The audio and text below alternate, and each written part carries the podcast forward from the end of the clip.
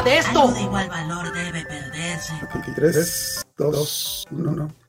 Ahora estamos en un acontecimiento chino donde hablamos de anime, manga y relaciones tóxicas. Relaciones bien tóxicas. Me acompaña mi amigo Kaiser desde Chicago, ¿cómo andas? Uh, hola. Gracias. Y Virasawa que también anda de vacaciones en Chicago.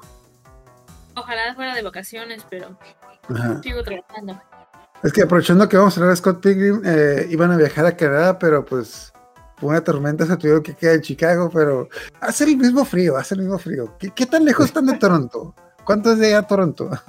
No, de Toronto sí está lejos, ¿no? Pues en avión son como dos horas. Ahí tal vez son dos horas. O sea, si tomaran el avión lo que empezamos cuando terminamos el podcast ya van a estar ahí. De hecho. Sí, sí. Bueno, vamos a hablar de el anime de Scott Pilgrim, que de buenas a primeras está bien dividida la... Está muy dividida la opinión acerca de si es un anime o no. Lo promocionan como un anime porque es una animación hecha en Japón por un estudio japonés. Y técnicamente con un doblaje de voz japonés. No estoy seguro, de hecho está en el aire si... El, no, no estoy seguro si el idioma original es el japonés o el inglés. Porque aunque lo promocionan y ponen los créditos que las voces en inglés son las voces originales. ¿En qué, en qué idioma lo vieron para empezar ustedes el anime de Scott Pilgrim? ¿En inglés o en En español? español, En en español. español. Ok, yo lo vi en. es- Bueno, mm, bueno, vamos a primeras, para los que no sepan. eh, Scott Pilgrim es un cómic de, de Ryan Lee, de Ryan Lee O'Malley, que punto de aparte que los tengo, seis tomos. Y punto de aparte, aquí está mi figura de Scott Pilgrim, autografada por Ryan O'Malley, que me lo encontré en la calle en, San Diego. ¿Qué? Yo lo encontré en la Comic Con. Fui a comprar esa figura. Y me dijeron, ¿de que quieres que te la firme? ¿Quién? Ese güey es Ryan O'Malley. ¡Ah, su puta madre! Creo que sí. Qué chido. Ah, ok, es bueno, es un cómic de Ryan Lee O'Malley que lo una- que lo más probable, lo más conocido es la película del 2010, que hizo la película cuando el cómic todavía no está terminado, que eh, grandes rasgos trata de un chico que quiere ser- eh, un chico quiere ser con una chica que tiene que pelear contra los siete exnovios malvados de la chica, porque porque animé, ¿por qué? Porque animé, por eso. Entonces, total. Sacaron, la, eh, sacaron del, del cómic, sacaron la película y ahorita acaban de sacar el anime. Que en muchas entrevistas le preguntaron de qué va a ser esta adaptación y él comentó de que iba a ser una adaptación un poco libre de la historia. Pero en, todo, en todos los trailers vimos como que las mismas escenas que vimos en la película, pero, pero animadas. Entonces todos los fans sabían que como el, la película y el cómic tienen diferencias, especialmente más como que de la mitad de la historia. Y como no está terminado el cómic, se va, la película se va por un lado y el cómic se va por otro. Entonces, muchos fans dijeron de que, ok, obviamente van a hacer una versión animada con la historia calcada tal y como es en el, en el cómic, para, para darnos lo que no vimos en la película. Y en los trailers, pues se ve eso. Obviamente, eso es lo que se ve. Entonces, y el, y el anime se llama Scott, Scott Pilgrim Takes Off. Que take off significa encargarse. Entonces, eh, Scott Pilgrim se va a encargar de enderezar las cosas a como eran en el cómic. Obviamente, obviamente. Ah, bueno, les voy a suponer la, la animación la semana pasada. Sí lo consideran, bueno, sí lo consideran anime. De hecho, hice una encuesta y irónicamente 57, con la- más o menos 3.000 personas, 57% dijeron que si era anime y 43% dijeron que no.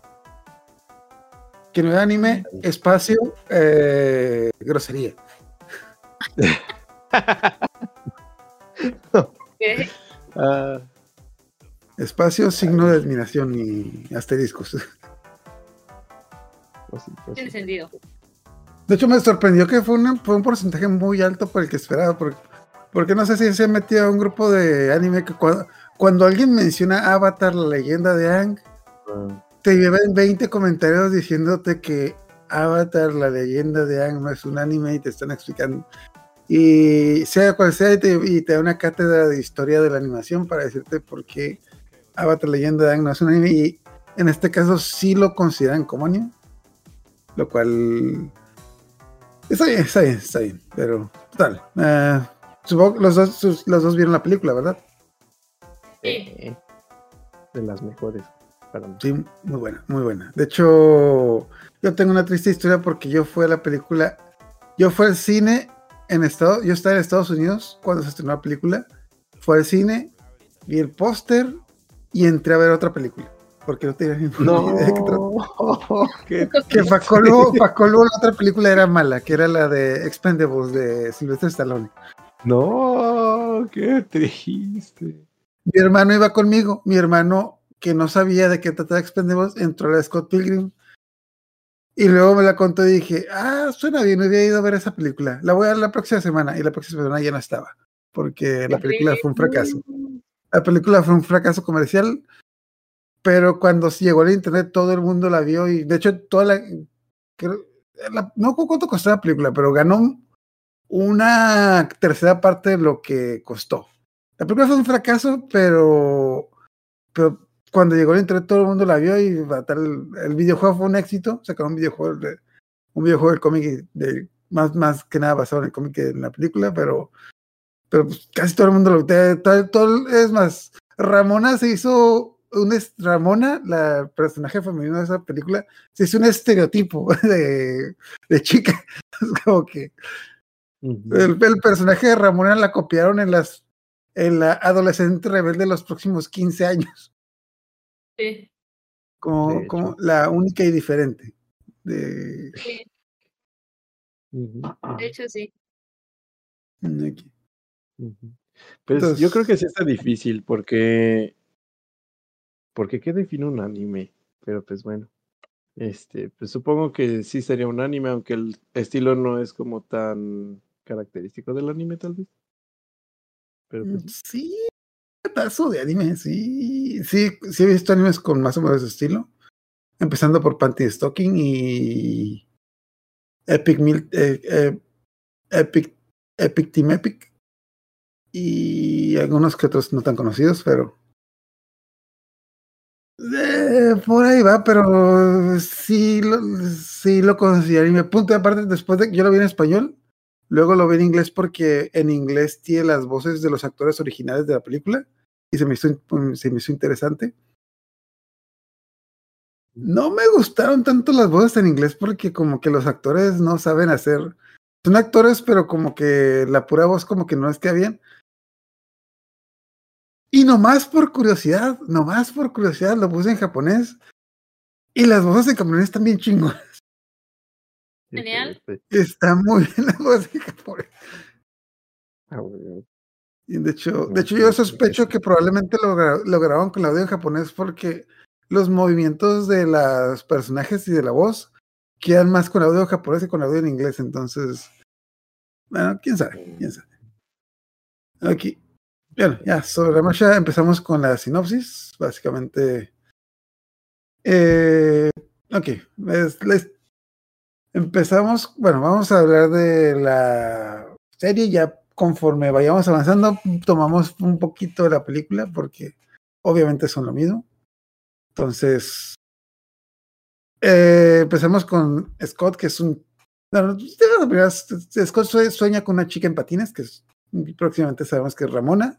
Nos damos cuenta, nos dan una introducción a él de que, ok, Scott es un chico desempleado con una banda, que vive con su mejor amigo gay porque un día lo invitó, porque un día lo invitó a quedarse y no se fue. Un clásico. Sí. Que de hecho, de Wallace, que de hecho es catalogado como el mejor personaje, el mejor personaje de la historia por sus bromas y sarcasmo. Está bien chida, la neta. Nos dan a entender, ah, y Scott va a enseñar con su banda y nos dan a entender que tiene una novia, está con Night Chao, que es una novia que en el doblaje siempre dicen que es una chica secundaria, pero sería como que de, realmente sería de prepa. De prepa, de prepa. Ajá. Pero pues básicamente la cosa es rara porque Scott tiene 23 años y Knives tiene 17, lo cual como que to- todos los amigos le dicen como que como que eso no va, pero como que él no alcanza a entender por qué no va o cuál es el problema. Porque básicamente, bueno, básicamente nos da a entender que el tipo es inmaduro, que no, que no, que, no sabe, que no sabe qué anda con, qué anda con nada. Entonces, eh, no recuerdo de qué manera termina una fiesta donde ve a Ramona, que es esta, que esta chica que vio, que vio uno de sus sueños, y básicamente como que intenta quedar con ella, con, con la frase más ligadora del mundo, de que llega con ella y le dice, hola, ¿conoces a Sonic el erizo? Es como que, perdón. Sí, Sonic, y le empieza, le empieza a hablar de curiosidad de Sonic. Punto de aparte, en la película le habla de, le habla de Pac-Man, y le, Pac-Man. de hecho, yo estaba, yo estaba viendo la serie y estaba esperando ese chiste de que, ah, va, va a decir lo de Pacu Pacu, va a decir lo de Pacu Pacu. Y no, empieza a hablar como Sonic. Entonces, desde aquí, desde aquí ya nos damos cuenta que las cosas van a ser diferentes porque no hay Pac-Man. También, de hecho, también en el cómic creo que hablan de zapatos, pero la cosa es de que termina la conversación con Scott diciéndole a Ramona de que, ¿eres real? Y Ramona se queda con la cara de que, de que chingado, esto lo- que acabas de preguntar, ¿y soy real? Ah, no, bye. Y se, se va, se va a la fiesta. Mm, bueno, entre, nos, nos presentan varios personajes, entre ellos está esta, ah, ¿cómo se llama? Ah, me fue. Julie. Julie, que es la, la dueña de la casa, que es una chica que odia a Scott, que es la novia, es la novia de uno de los primeros Scott, que es Steven Steele. Steven Steele, que es el guitarrista y vocalista de su banda. Y total, la cosa es de que le pregunta a Julie, le pregunta a Julie cosas de Ramona. Julie básicamente gritándole porque le cae mal, le dice como que, ah, sí, Ramona trabaja en Netflix, pero no lo quiero que yo. Oh, trabaja en Netflix. No, no, no, pero es que es nueva en la ciudad. Y está sola. Sí, yo soy su única amiga. Y necesita amigos. Es como que maldita sea, deja de hablarle. Entonces, y Scott hace lo que cualquier, adul- cualquier persona madura haría. Pide algo por internet para que se lo entregue a ella y forzar una, un encuentro con ella. De hecho, es como que eso es bien Steiger, eso es bien. Dale. Pero, ok. En la Ahí película. quisiera, sí. perdón. Ahí yo creí, la verdad es que al inicio yo creí que era este, como que iba a ser una, eh, como una actualización, ¿no? O sea, porque pues sí, al inicio en la película pues sí era como de, ah, sí, este, habla de Sonic, que más o menos pues es como de unos 15 años antes, más o menos. Dije, bueno, está bien, ¿no? Y en esta dije, ah, bueno, pues como se sitúa hace 15 años, pues entonces a lo mejor, pues sí, el de Sonic de 1997 como que queda ahí más o menos, ¿no? Pues va a ser como más o menos lo mismo, pero este como actualizado. Y e incluso pues me gustó mucho el detalle de Netflix porque dije, ah, pues sí, es que así inició Netflix, ¿no? O sea, como haciéndole la competencia a Blockbuster, pero en este en línea, ¿no? Y ya te iban y te entregaban la película y así. Este, en lugar de ahí la verdad es que no me acuerdo qué entregaba Ramona en la película, creo que nada más hacía entregas, ¿no? En la película y el cómic hace entregas de Amazon. Ah, ok, ok. Sí coincide. Ajá, pero no es que lo cambiaron porque esta es una serie de Netflix. Ah, Y hay otro servicio de streaming que se llama Amazon Prime. Entonces no quieren hacerle comercial la competencia. tiene mucho sentido ahora. Pues sí, bueno. Entonces, por eso es como que, por eso lo cambiaron de Amazon a Netflix para, para hacerse comercial a sí mismos en lugar de hacerle comercial a Amazon. Pues sí, pues sí. Tiene sentido para mí ahora. Total, la cosa es que eh, Scott pide el paquete y se queda esperando en la puerta hasta que llega y como que, bueno, va- vamos, en el anime dice de que, ah, hola, de que soy, soy Scott, el chico de Sonic, ah, sí, es como que quiero, quiero, te iba a invitar a salir, pero eso suena muy loco. Sí, sí suena muy loco, sí suena muy stalker. Y, ok, por alguna extraña razón, bueno, por alguna extraña razón le dice que sí. Punto de partida. Aquí en el anime, como que le hace caso más rápido, pero tanto en el cómic como en la película, como que sí le bateo. Básicamente en el cómic y la película dijeron, güey, ya me tengo que ir. Si te digo que si voy a salir contigo, me firmas esto y me puedo ir. Sí, ok, le, le firma la Mm. cosa. De hecho, tiene el paquete que le pidió la basura, pero aquí como que, como que dice, pues sí, le voy a dar una oportunidad muchacho. Entonces, eh, pues esa noche tenemos, tenemos la cita con Scott, donde, ah, bueno, nada de que Ramón era en Nueva York y se acaba, se acaba de mudar a Toronto, Canadá. Entonces, está nevando, hace frío. Este, entonces, como que dan a entender que el lugar al que iban a ir estaba cerrado, entonces, pues nomás andan caminando. Andan caminando y andan platicando. Es como que.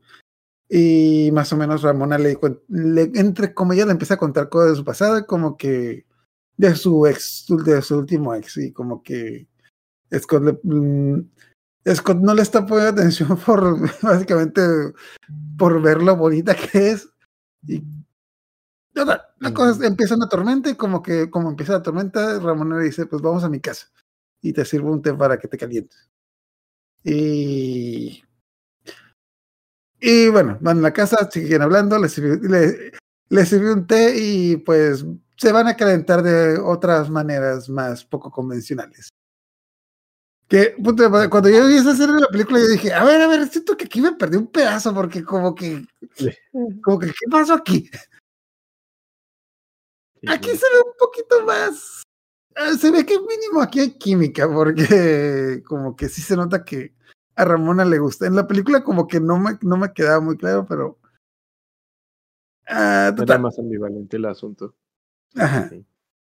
Aquí total, pasan, pasan la noche juntos, como que sí se sí sale que como que se enamoran, pero también tenemos una, una escena extra que no se veía en las otras versiones, que es básicamente que los ex los están, los están, ¿cómo se llama? Mo- monitoreando.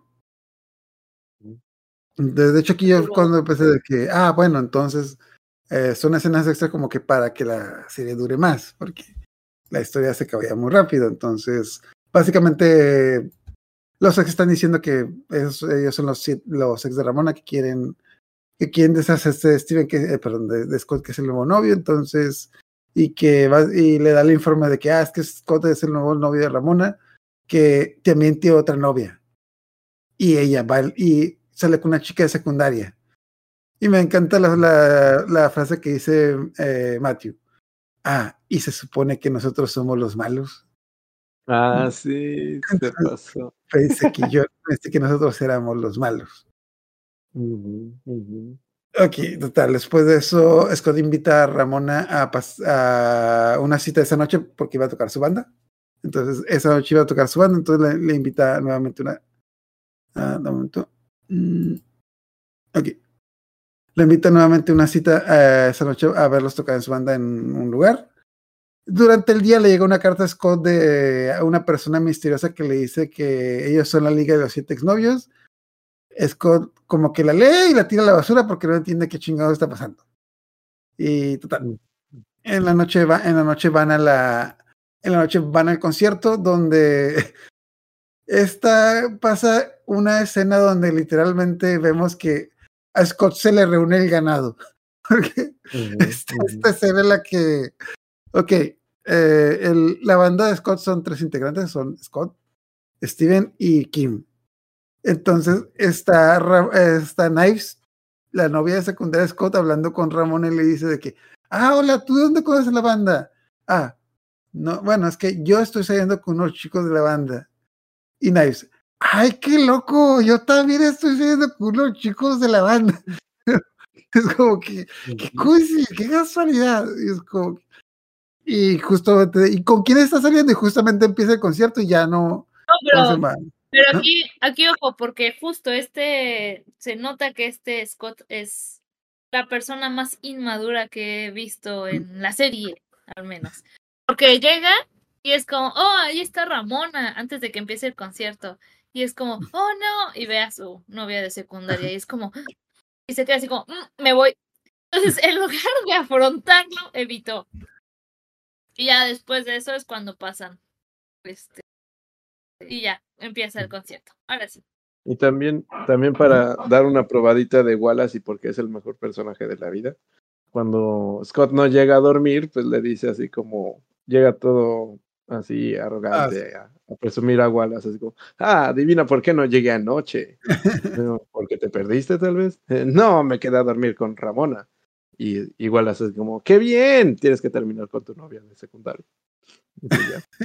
Entonces, En el cómic, de hecho, se alarga un poquito más y sí le está diciendo así como, oye, ya deja de estar de asaltacunas y cosas así. Ah, bájale. Que de, de hecho, ahorita que mencionas eso, me acordé en la escena en la que está hablando Ramona y Knives, que Knives está presumiendo que está con Scott. Ves, está Wallace en el fondo, pero Wallace tiene una cara de tristeza de que, ay, cosita, te van a romper. O sea, tiene, o sea, tiene realmente una cara de de que, ay, todavía no le hice. Esto se va a poner Ujú. feo. Sí, Pero total, de hecho, en, en- tanto en el cómic como en la película, Scott se empieza el concierto básicamente para interrumpir la conversación entre ellas y que no, y que no hablen y que no y que no se le junte el grado. A mitad de la, a mitad del concierto, de hecho, casi casi empezando el concierto, llega Steven Steele, perdón, eh, Steven, eh, Matthew, Matthew Patel, que es el primer exnovio de Ramona, a pelear con él. Scott no entiende qué pasa. eh, Matthew le explica de que es que soy uno de los siete exnovios de Ramona. ¿Los qué? Te envié una carta con toda esta, con toda la información. Ah, pues es que no la entendí, la tiré, pero. Ok, entonces Mm. básicamente lo que le dices de que ah, es que Ramona tiene siete exnovios malvados a los que tiene que pelear, con los que tiene que pelear Scott antes de salir con Ramona. Entonces Matthew es el primero de ellos, entonces tiene que derrotar a los siete. Eh, empieza, empieza la pelea, también más o menos pasa casi todo igual de como pasa en la película y el cómic. Eh, ok, aquí voy a hacer una aclaración. Yo ya estaba viendo como que todo el, todo el paralelismo de esto, y en ese momento yo fui por una botella de agua. Mientras estaba pasando esta Eh, pelea de que, ah, ya me la sé. Ok, en la serie, en la en el cómic y en la, y en la película original se pelean, a Scott lo derrota y Matthew se convierte en monedas. Pero aquí eh, Matthew derrota a Scott y Scott se convierte en monedas. Sale el símbolo de que yo, porque Matthew ganó la pelea y es, derrotó a Scott. Scott está, y derrotó a Scott. Y terminé el episodio con la cara de Ramón así de preocupación de que qué verga se acaba de pasar. El segundo episodio comienza con Knives. Ah, de buena- ah, también. eh, Matthew lo que dice es de que gané, gané. Entonces Ramona, entonces vas a ir conmigo y Ramona se queda viendo. No, tú estás loco a la verga, vete para allá. Pero yo gané. Es como que, no, pendejo, acabas de matar a mi novio. ¿Cómo vergas qué es que vas a ir contigo? ¿Qué chingados estabas pensando? Casi, casi como que, ay, no, pues es cierto. Que también quiero agregar un par de detalles a eso. Que para empezar, Matthew es, a pesar de, de lo raro que se llega a ver, o la poca introducción que siento que tiene en la película, en, en el cómic sí tiene, es, es el, el exnovio más formal de la vida. Entonces, pues no solamente le manda una carta, le manda un email, le deja pegada una nota a Scott diciéndole exactamente de qué es la, la Liga de los Siete Exnovios Malvados. Y entonces es muy gracioso porque hay un paralelismo porque cuando Scott está en la, en la tormenta de nieve y se tienen que ir a la casa de Ramona, se ve como Matthew Patel va así como con su cartita. y le dice como, ¿cómo que no leíste mi carta si te la dejé? Tuve que atravesar la, la tormenta de nieve para dejártela en el buzón. y ya, es muy gracioso. Y además, eh, bueno, cuando gana Matthew Patel en esta, pues inserte paralelismo de, de Megamente. ¿Gané? Ganó. Pero a mí me encantó por más que nada por el hecho de que, ok, entonces vas a ir con Ramón y Ramón, no estás loco la verga. Pero ese era el pacto. Oye, yo, yo como chinga, ¿qué has matado? Y no, como chingado vas a ir contigo. Sí, ¿Qué pensabas que iba a pasar, pendejo? Ay, no, pues sí es cierto. Y pasa, la, la, para los que están en shock y para los que no saben qué chingados está pasando, pasa la mejor escena del mundo cuando Knives se levanta porque Knives se ve, se ve desmayado, se levanta y la gente está yendo y le pregunta al conserje, ¿ya se acabó el conserjo? Ya, per- perdón, ¿ya se acabó el concierto? Y el conserje, no hubo concierto, al bajista lo mataron a golpes. Es como que, perdón, perdón. ¿Qué? ¿Cómo que lo mataron? ¿Lo mataron? Sí, lo mataron a golpes. Así está muerto. Ok, o- obvio, como que Knives queda como que traumada porque no hacemos, hay que ver el punto de vista de Knives. Knives fue a un concierto de su novio y lo mataron en el concierto. Y no se dio cuenta, además. Ajá, punto de aparte lo que está diciendo yo en la- eh, cuando empezó la pelea de Matthew Patel y yo estaba viendo ah, como ya he visto la película de que, ah, esta pelea va, a- va a durar un rato. Voy por agua, regresé y se había acabado el episodio de que, ah, bueno, ahorita le ganó Matthew, ya que sabe conocer que, a ver, ¿qué chingados pasa aquí? La neta. Entonces, ah, ok. Punto aparte, el anime se llama Scott Pilgrim Takes Off. Que daban a entender que Take Off sin- eh, era porque Scott Pilgrim se iba a encargar de algo. Pero Take Off es un juego de palabras que también puede, que también puede interpretarse como que irse o alejarse. Ajá, básicamente Scott Pilgrim se va. Porque ya no lo vamos a volver a ver. Y es como que. Co- ¿Cómo, cómo se quedaron? ¿Cómo, qué, pensaron después de que pasó esto? ¿Qué, qué- qué- qué- qué les pasó por la mente? Yo he de confesar que este, yo estaba con Violeta, este, estábamos a punto de, este, bueno, estábamos hablando de Scott Pilgrim y así, y entonces pues estábamos viendo tu video. Y entonces Violeta me dijo así como, ah, es que no me quiero spoilear. Y yo así como, ¿spoilear qué? Y entonces sale esa parte de, de las monedas y digo, ¿qué? ¿Qué pasó? Y entonces lo tuvimos que ver en ese momento. Así fue como pasó ese asunto. Entonces pues me quedé muy en shock, sinceramente. Sí, sí. Y bueno, especialmente yo me quedé muy en shock porque. Güey, faltan ocho capítulos. ¿De qué vergas va a tratar esto? Yo me estoy preguntando. Es como que. O sea, Yo estaba segura es- que lo iban a recibir rápido. Pero Yo supuse eso. Ah, de hecho también hay, hubo gente que también supuso algo así, de que, ah, ok, entonces no es como que algo como que para, para bromear. Entonces vamos, el segundo, en el segundo episodio empezamos con el funeral de Scott. Porque Mm. Scott, por si te queda la duda, vamos- vemos el funeral de Scott, porque, porque sí, Scott está muerto. Y el funeral va, al, bueno, lo importante del funeral es que va tanto Knives como Envy que es Envy es la exnovia de Scott, que en la historia sería mucho después. Ramona empieza a soñar con Scott y empieza a tener como que, pues, eh, alucinaciones, sueños raros. Nuevamente, eh, Nice fue al, Nice fue al funeral de su novio. En el funeral de su novio se entera que su novio le estaba poniendo el cuerno con Ramona y le entera y se entera básicamente que la, la exnovia de su, de su novio era Lady Gaga. Es como que yo, yo, yo me quedé así como que, ay, pobre, esta niña, esta niña no va a terminar bien, pobrecita. Es como que le va- Pero le va- no. ah, pero Sí. Bueno, pasa, bueno, pasa muchas cosas. Entre otras, la, la cosa es de que otro de los amigos de Scott es eh, Joe Neal. El- Joe Neal Mm. eh, quiere hacer un, quiere hacerle un, ¿cómo se llama?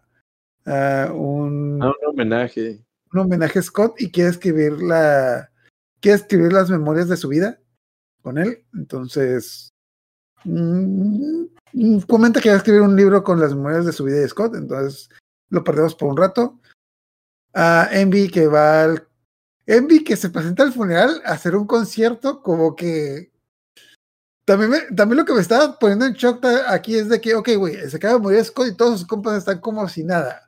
Obviamente, como que ahor- ahorita, ahorita van a abrir el ataúd y Scott va a salir de ahí de que, ay, ¿qué onda? Se la creyeron y no, no, el muchacho está bien muerto. Lo más divertido fueron las, las monedas en el ataúd. A mí me dio mucha risa eso. Como no había cuerpo, pues sí, las moneditas. Porque, porque así quedó. Ok, entonces, ok, supongo que ya. Scott está muerto y no va, y no va a volver. Entonces, aquí también está el punto de que, bueno, si Scott está muerto, entonces ah, al parecer el protagonista, el protagonismo lo va, lo va a agarrar Ramona. Entonces, obviamente Ramona se va a enfrentar a los siete exnovios malvados para, para vengar a Scott o revivirlo o algo. Pero no, vemos una reunión de los siete exnovios malvados que los manda a llamar Matthew Patel, que básicamente Matthew les dice, muchachos, quiero hacer esta junta para decirles que nuestro equipo no sirve para ni madres, porque matamos a Scott y Ramona no quiere estar conmigo. Entonces casi como, ah, ¿cómo? Pero, pero ¿le dijiste el acuerdo? Sí. ¿Y qué dijo? Que estamos locos, que matamos a su novio y que no nos va a pelar. Entonces, ah, caray, no esperamos. ¿Cómo lo que no esperaban, cabrones? Acaba de matar a su novio. bueno, eh, en la película ya los habíamos conocido, pero pues aquí básicamente los vemos de primera vez. Entonces, eh, básicamente el, el número dos es este Lucas Lee, que es un actor, y, un actor de cine y skater. El tercero es eh, Todd Ingram, que es, eh, un- Ve- él vegano. es, es vegano y, y está la misma está la misma banda de rock que Envy Adams. De hecho, está con Envy. La- el exnovio de Ramona está con la exnovia de Scott, lo cual fue muy divertido en la película original porque Ah, porque lo descubrieron en el concierto. La 4 es Roxy, que es como que su exnovia. De hecho, también era un chiste recurrente en la historia original de que eh, Scott decía de que, ah, tengo que, tengo que, que tengo que derrotar a tus siete exnovios malvados. Sí, a mis siete ex malvados. Exnovios. Sí, a mis siete ex. ¿Por qué sigue diciendo ex? Porque, pues, porque tiene una exnovia, que es Roxy. Ah, está Roxy y luego están, ah, están los, los, los gemelos Katakayanagi, que son el 5 y el 6, que eh, tanto en la película como en el cómic no tuvieron mucho desarrollo y que nos dan a entender que obviamente aquí sí lo van a tener porque, porque pues, están ahí, están haciendo algo, se reúnen. Y pues el 7, que es el principal villano de la historia original, que es Gideon, que es el, que hizo todo el desmadre, que es el último exnovio de Ramona y el que está más enculado con ella. Entonces, básicamente, Matthew le dice: Estamos unos pendejos, ¿cómo pensamos que esto iba a pasar? Esto no sirve para ni madres. Gideon se enoja con él y no con quién reta un duelo, quién reta el duelo a quién. Pero la cosa es de que hace una apuesta. A Gideon le dice a Matthew de que van, van a tener un duelo van a tener un duelo. Si Matthew gana, se va a quedar con todas sus, con todas sus pertenencias, con todo su dinero, con todas sus empresas, con todo lo que le pertenece. Pero si Gideon gana, se va a quedar con la vida de Matthew. Yo nomás estaba viendo en este momento al abogado de Gideon de que, güey, no seas pendejo. Es como que. Sí. Pero bueno, o sea, ok, sí, para los que vimos. Básicamente, pues tiene rango de 1 a 7. El 1 retó al 7. Obviamente, el 7 le va a meter una putiza. Ah, punto de parte, más o menos como que así empieza. De hecho, creo que es la pelea que más me gustó de toda la serie porque, pues literalmente se dan con todo y es, bueno, es una, sinceramente sí es una pelea muy emocionante. Básicamente vemos como que lo que lo que vimos como que en la película y en, y en los cómics de más o menos como que utilizan sus habilidades. Pero en un giro del destino, Matthew le gana. Matthew, Matthew le gana a Gideon. O sea, o sea, el 1 le gana al 7. De hecho, de hecho, cuando ya, cuando ya lo va a derrotar, llega el abogado. Ah, señor Gideon, necesitamos que firme todos estos papeles para darle todas sus cosas a Matthew. Ah, pero, pero ¿de qué está hablando? Pues ese era el trato. Es un, es un trato totalmente legal. Usted dijo que iba a dar todas sus cosas ilegal. Ah, Y ya le pasa todas sus cosas a Matthew. Básicamente, eh, de, Matthew destroza la liga de los siete porque, pues, porque no sirven para ni madres. A Gideon le empieza a explicar a todos los exnovios de que se queden con él, los empieza a llamar de uno por uno. También me da cura que le dice como que, a ver tú, gemelo, por favor quédate. Y se va. Gemelo número dos. Güey, ¿no te sabes, no te sabes nuestros nombres, cabrón? Ah, pues sí. Gemelo número dos. Y es como que, ok. Capítulo uno, se muere Scott y Ramona toma como que las riendas. Capítulo dos, se desintegra la cita. Se desintegra la, los siete malvados ex. ¿De qué vergas va a tratar esto? Entonces, Y también, bueno, otro, otra cosa que marca que sí va a ser una historia diferente es que, eh, bueno, todos los cómics están como con Scott Pilgrim contra algo, ¿no? O Scott Pilgrim y su preciosa vida, creo que es el primero. Y luego, este, pues así se llama el capítulo 1. Entonces, pues eso también iba a dar a entender que pues sería como más o menos lo mismo. Y luego el 2 ya no es Scott Pilgrim. El 2 creo que ya dice Ramona Flowers y quién sabe qué. Y entonces, pues ahí ya es como de, ah, caray, ya se fueron por otro lado. que no Aquí sé, pasó De hecho, también algo que me dio curiosidad.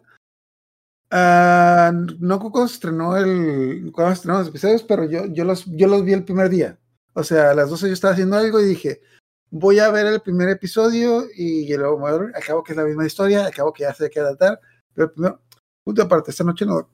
Esta noche dormí, me desaventé los ocho seguidos y ya luego hice, hice mi reseña y la, y la metí cinco minutos antes de irme al trabajo porque, porque es como que. ¿Qué diablos? ¡Ay, no, vergüenza! De hecho, un montón de tuve un montón de comentarios en, el, en mi video reseña que todo, güey, acaba de salir hace una hora, ¿cómo la terminaste? Porque lo que pasa es de que cuando salió, yo dije, antes de irme, antes de irme a dormir, antes de empezarla, vi los ocho episodios y en la, ¿cómo se llama? Pues ya ves que Netflix te muestra como que una carátula de cada episodio. En todas las carátulas sería una escena que más o menos representaría lo que fuera el equivalente a la película o el cómic de donde iría esa historia. Entonces, hasta en eso se fijaron los de Netflix para engañar a la gente, como que, Para que-. Manches, malditos. Ahora si tenemos al traumado que, se, que quiere ver toda primera hora y quiere spoilear. Entonces, La va a tener que ver toda. ajá. Pues. Y sí, yo me quedé ahí, me quedé ahí toda la noche porque, güey, no, no, no, quiero respuestas, quiero respuestas. No quiero dormir. No quiero necesito dormir.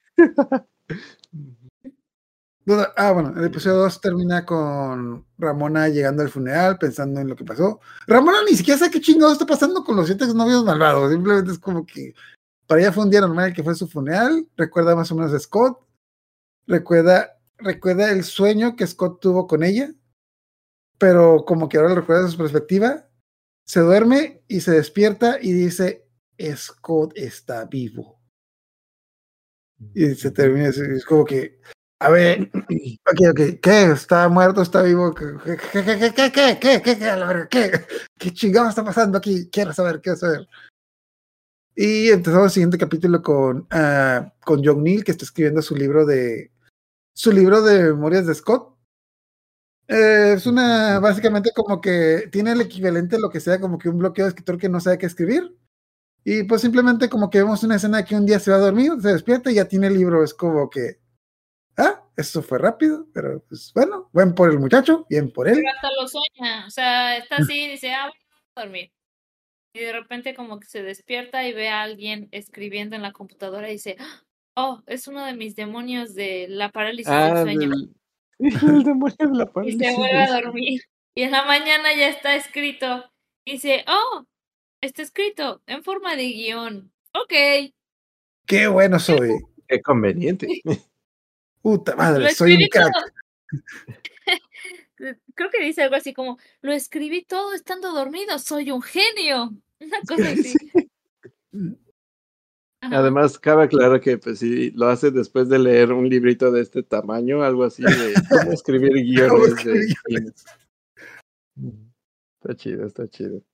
Ah, de hecho, también una crítica que vi mucho es de que mucha gente en las en, en la película, y más o menos, bueno, en la película ah, John Neal eh, no era tan tonto como lo ponen aquí, pero es que en la película como que le hicieron, como muchos, muchos de los chistes de John Neal son chistes de doble sentido, entonces en la película muchos no se entienden de que, que tipo sí está, pues, tonto, pero aquí como que se entiende un poquito más, porque bueno, sí, también le dieron un poquito más de escenas para dar cuenta que está.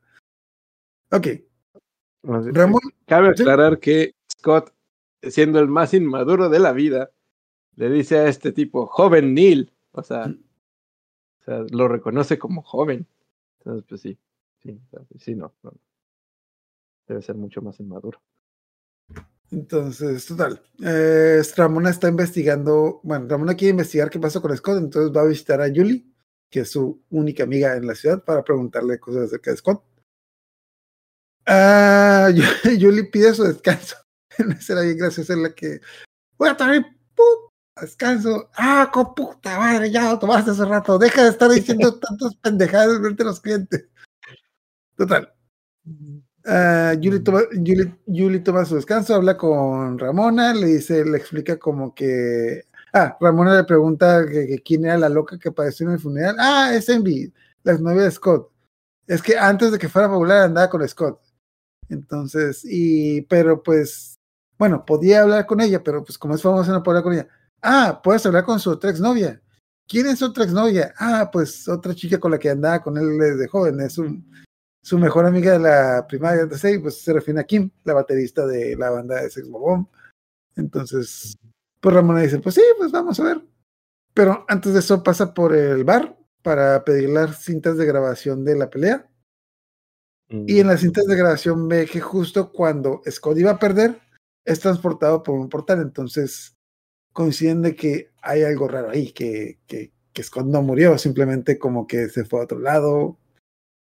Cosas. Entonces, ah, bueno, total. La cosa es de que Ramona va a hablar con. ah, Ramona va a hablar con Kim. Bueno, tenemos una escena de Kim y, y Steven Steele que básicamente me, eh, están discutiendo que qué va a hacer de la banda ahora que no tienen al bajista Scott.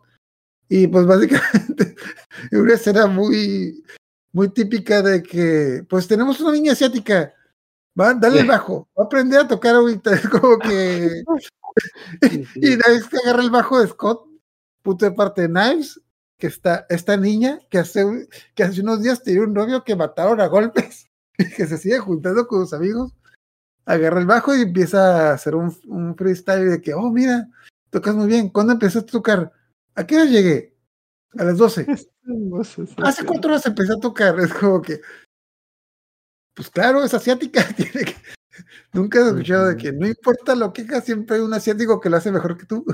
Básicamente, ese es Knives. Ah, que punto de aparte, les recomiendo mucho verlas, especialmente las escenas de canciones, les recomiendo verlas en japonés porque sí le echaron, sí quedan muy, quedaron muy bien las canciones en japonés. De hecho, también quedaron muy bien en español. En español me sorprendió que doblaran las canciones, pero también, también quedaron muy bien con el doblaje. Sí, son chidas. Ajá. Entonces, bueno, después del ensayo, ah, hasta Kim dice que va a llegar tarde de su trabajo, entonces se va corriendo. Descubrimos que Kim trabaja en una, en una tienda de videos que, donde antes de que, antes irónicamente de que existiera Netflix, donde ibas a rentar tus películas, hasta que Netflix Mm. las mató. De hecho. Entonces, total, na- eh, se va al trabajo y en el trabajo, sí, Eh, eh, ¿Eso era, eso es canon? ¿Eso venía en el, en el cómic? Sí, eso sí viene en el cómic. Este, que, Y que ella trabaja en la de los videos. ¿Que también entró a la tienda? ¿Tienda? Ay, eso no, creo que no. no, no, o sea, a partir de ahorita todo lo que va a ser Rabona no es, no viene a- es, es otro, es otra línea temporal, digamos, es otra dimensión también temporal. es- todo lo que hace Ramona ya es- tiene paralelismos con cosas que pasan en el cómic y en la película, pero no, o sea, no, o sea, no, o sea, es una, esto es una historia diferente, esto es una historia diferente Muy diferente. literalmente nos mintieron. Literalmente Brian, Mi- Brian Lee O'Malley, ese es el momento en que dice, te mentí, no tengo Netflix. Ah, ah, no Literal, literal. Vaya, ok. Ok, en la tienda, ah, esta Ramona le empieza a preguntar a, a Kim, le empieza a preguntar cosas de Scott. Kim dice, y le cuenta cómo se conocieron, que eran buenos amigos, cómo se hicieron novios, y dice de que, ah, básicamente que, ah, básicamente, básicamente lo que dice de que era un tonto, pero tenía buen corazón, y que le, dibújame, uno- dibújame algo, le pidió, no, dibujar, lo único que sé dibujar son Una ovejas oveja, una oveja. Ujú. y de que es lo único que sé dibujar, y dibujó una oveja muy fea. Es la, es la oveja más horrible que he visto en mi vida. Y es, con- es, la, oveja- es la mejor oveja que he dibujado en mi vida. El tipo era un idiota. Pero Mm. tenía buen corazón. Y me preguntas como que, ok, el que el tipo te dibujaba una oveja es el recuerdo más romántico que tienes de Scott.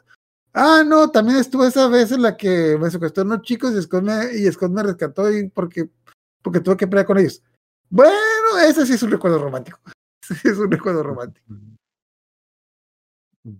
Total. Ah, a que mitad- también hay como, ay, perdón, como paréntesis, pues es que Brian Lee O'Malley quería hacer como esta parte como de shonen y así, entonces pues como en todo shonen o videojuego, pues es como de, ah, sí, un personaje normal y así, que resulta ser el mejor peleador de esta zona.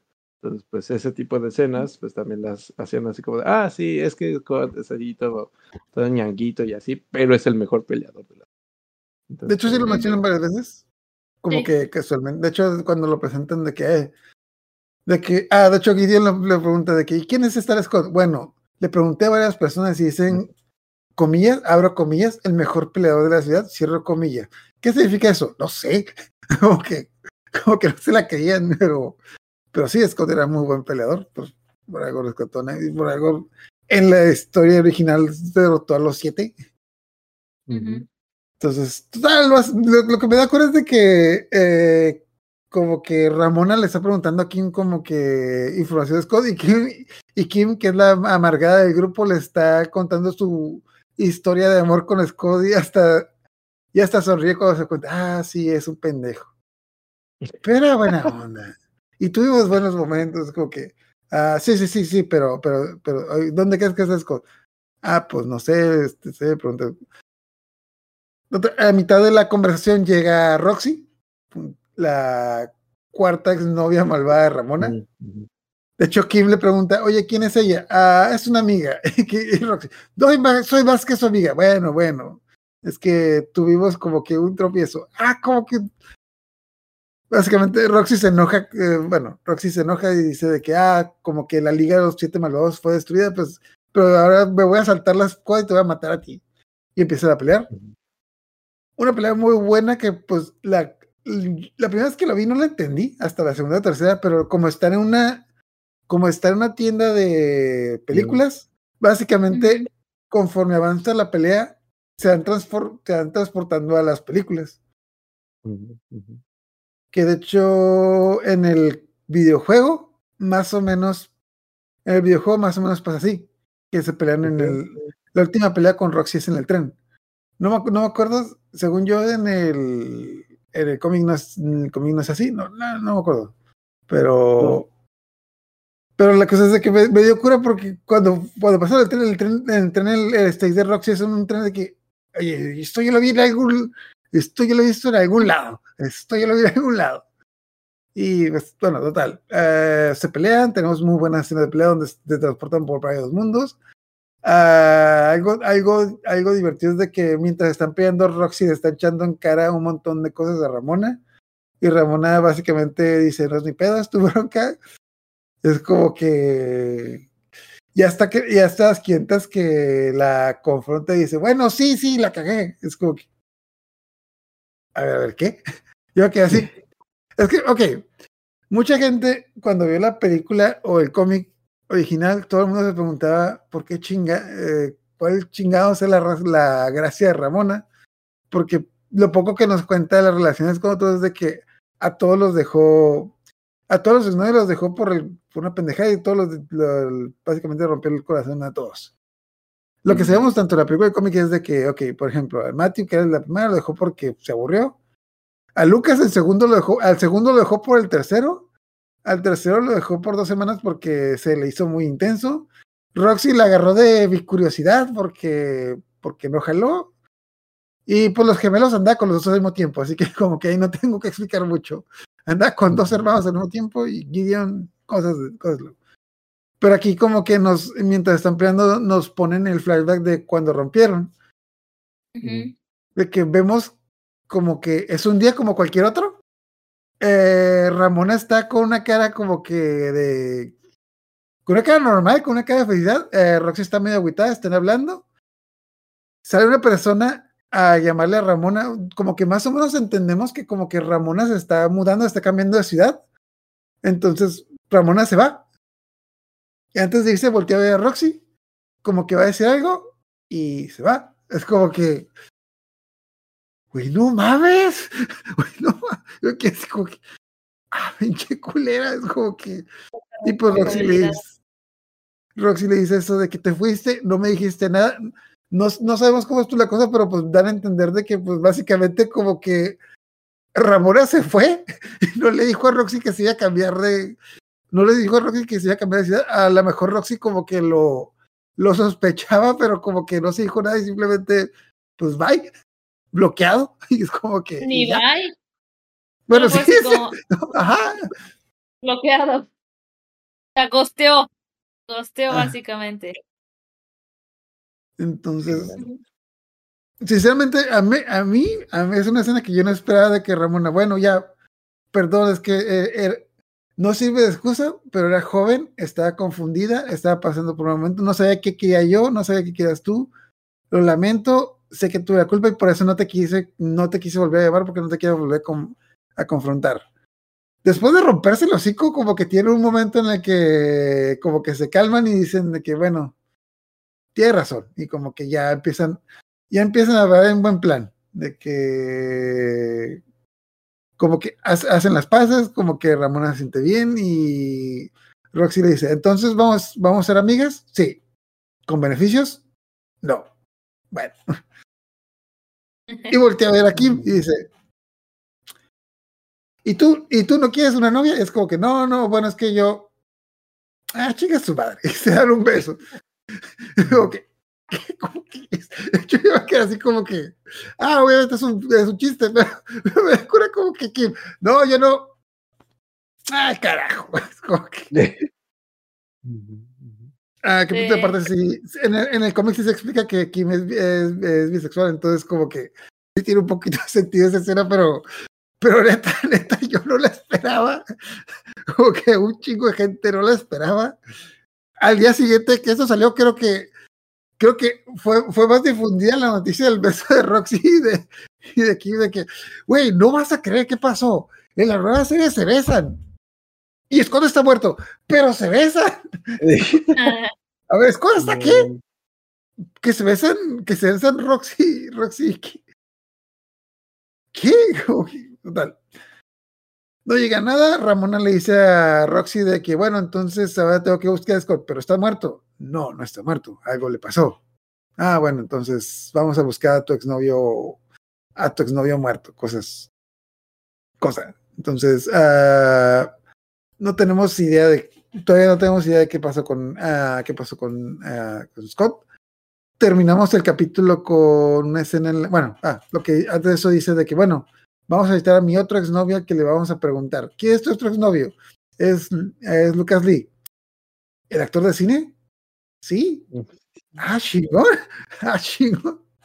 Pues bueno, al menos va a ser fácil de encontrar. Y termina el capítulo con una escena en la que Gideon va a visitar a. esta- ah, se fue el nombre de la chica. Ah. Ah, aquí. Ah, Ah, Julie. a Julie, a a Julie. Ajá. Y como que Julie le dice, le dice, ¿Gordon? Sí, soy yo. ¿Quién vergas es Gordon? Sí, ¿qué diablos? ¿Qué? Como que, obviamente esto va a cobrar sentido después de ¿qué chingado está pasando aquí? ujú. Total. Hagan de las Pero aparte es cosas. muy telenovelesco. Sí, está así como de, oh, es que sabía que nadie me recordaría y yo solamente quería ver una cara conocida.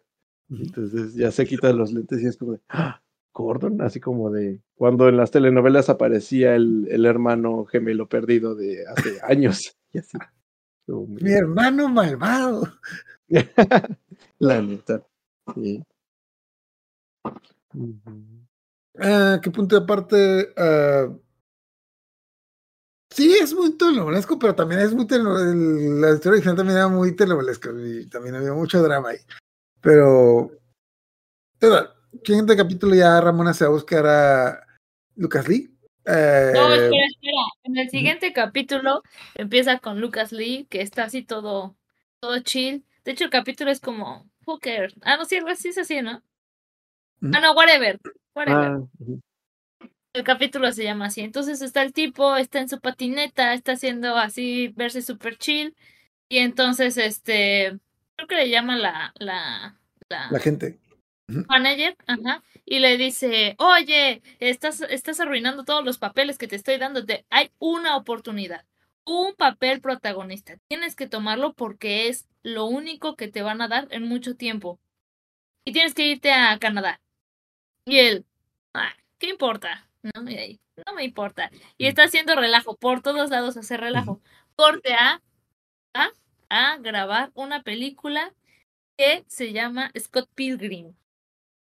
Entonces, ahí es el what if del what if, por cierto, que estábamos hablando de eso hace rato, Ajá. porque en esta versión resulta que este el joven, ¿cómo se llama? John Neal. El Neal. Ajá, este, pues escribió, como ya habíamos visto capítulos anteriores, escribió el guion de eh, qué hubiera pasado si Scott hubiera vencido a Matthew Patel. Entonces, el, el, el papel protagonista era para Lucas, este eh, Scott. Y ahí es en donde llega esta, esta, ¿cómo se llama? Esta Ramona. Ramón, ajá, para eh, empezar a investigar al respecto. Continúa.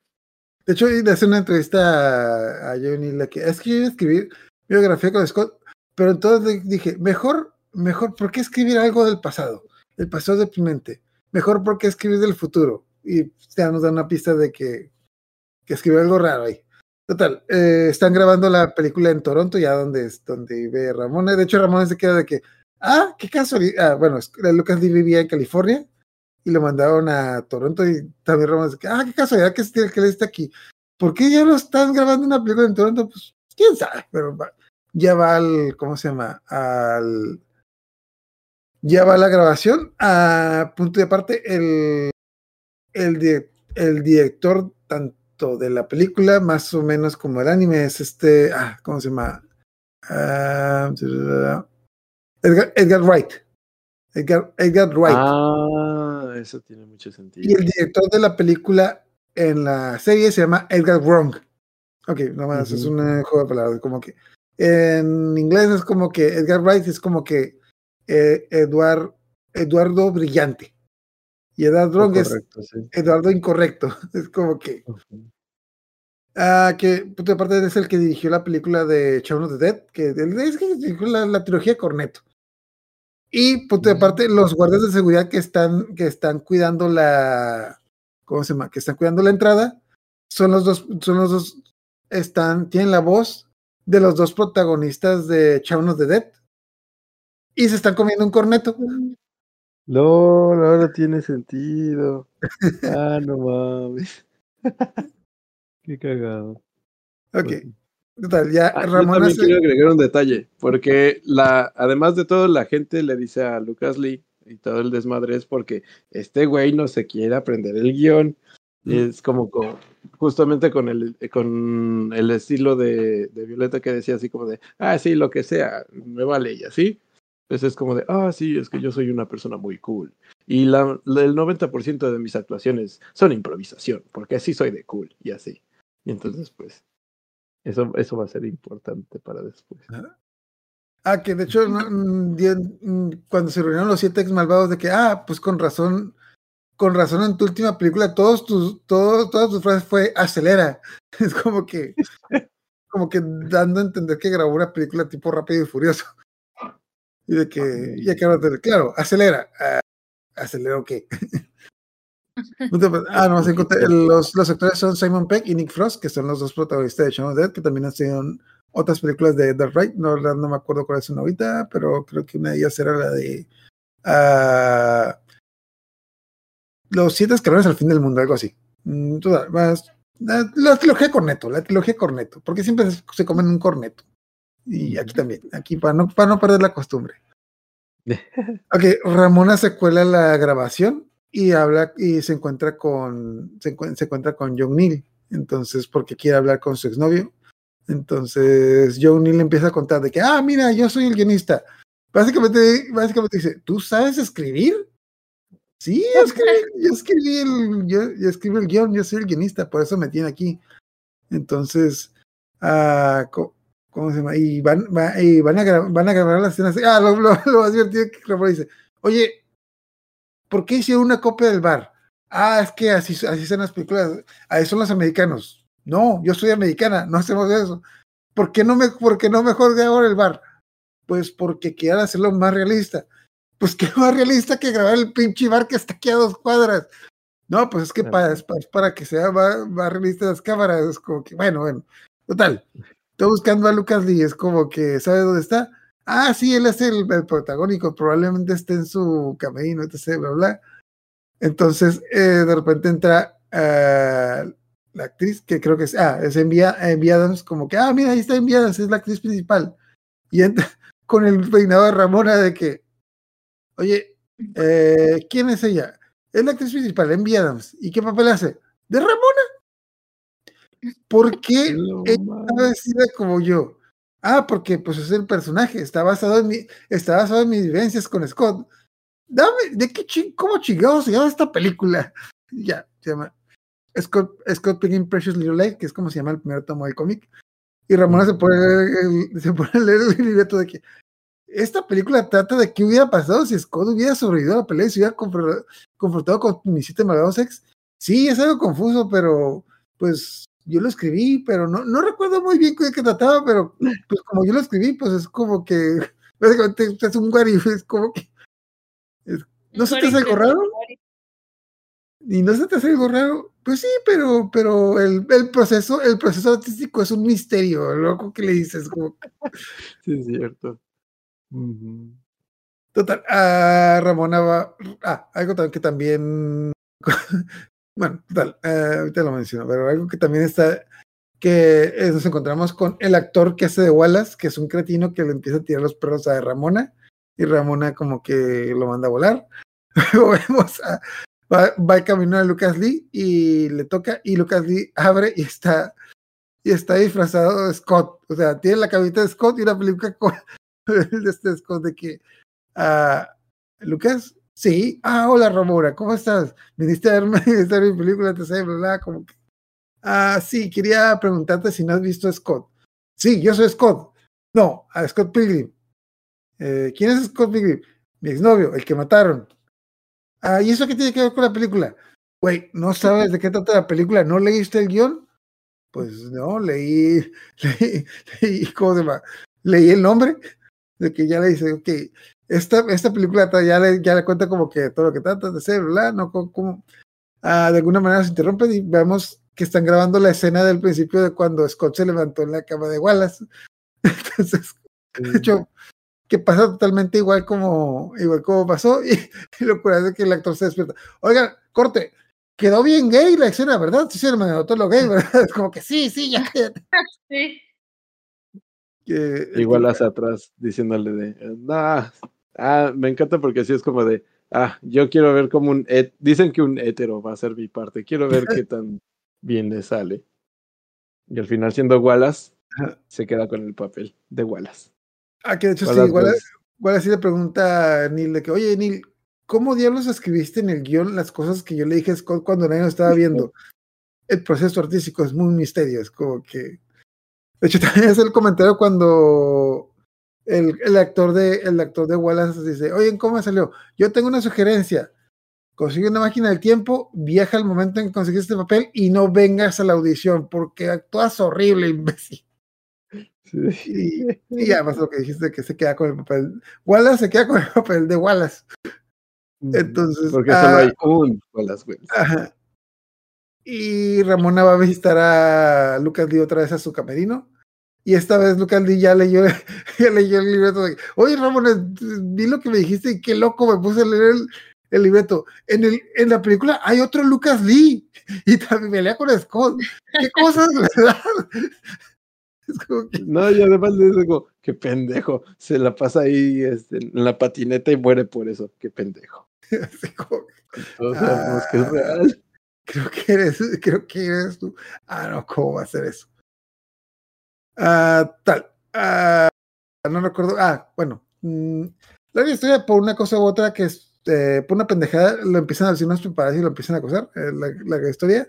Entonces Lucas Lee se empieza a pelear con los paparazzi que tiene forma de ninja, que también se parece un chingo al stage del videojuego en el que peleabas con Lucas Lee, porque también como que los enemigos, eran más- eh, bueno, el stage de Lucas Lee en el videojuego también era la grabación de una película y estas escenas se, eh, se parecen mucho a lo, del, a lo del videojuego de cuando peleabas con Lucas Lee y pues Oh. las- los enemigos.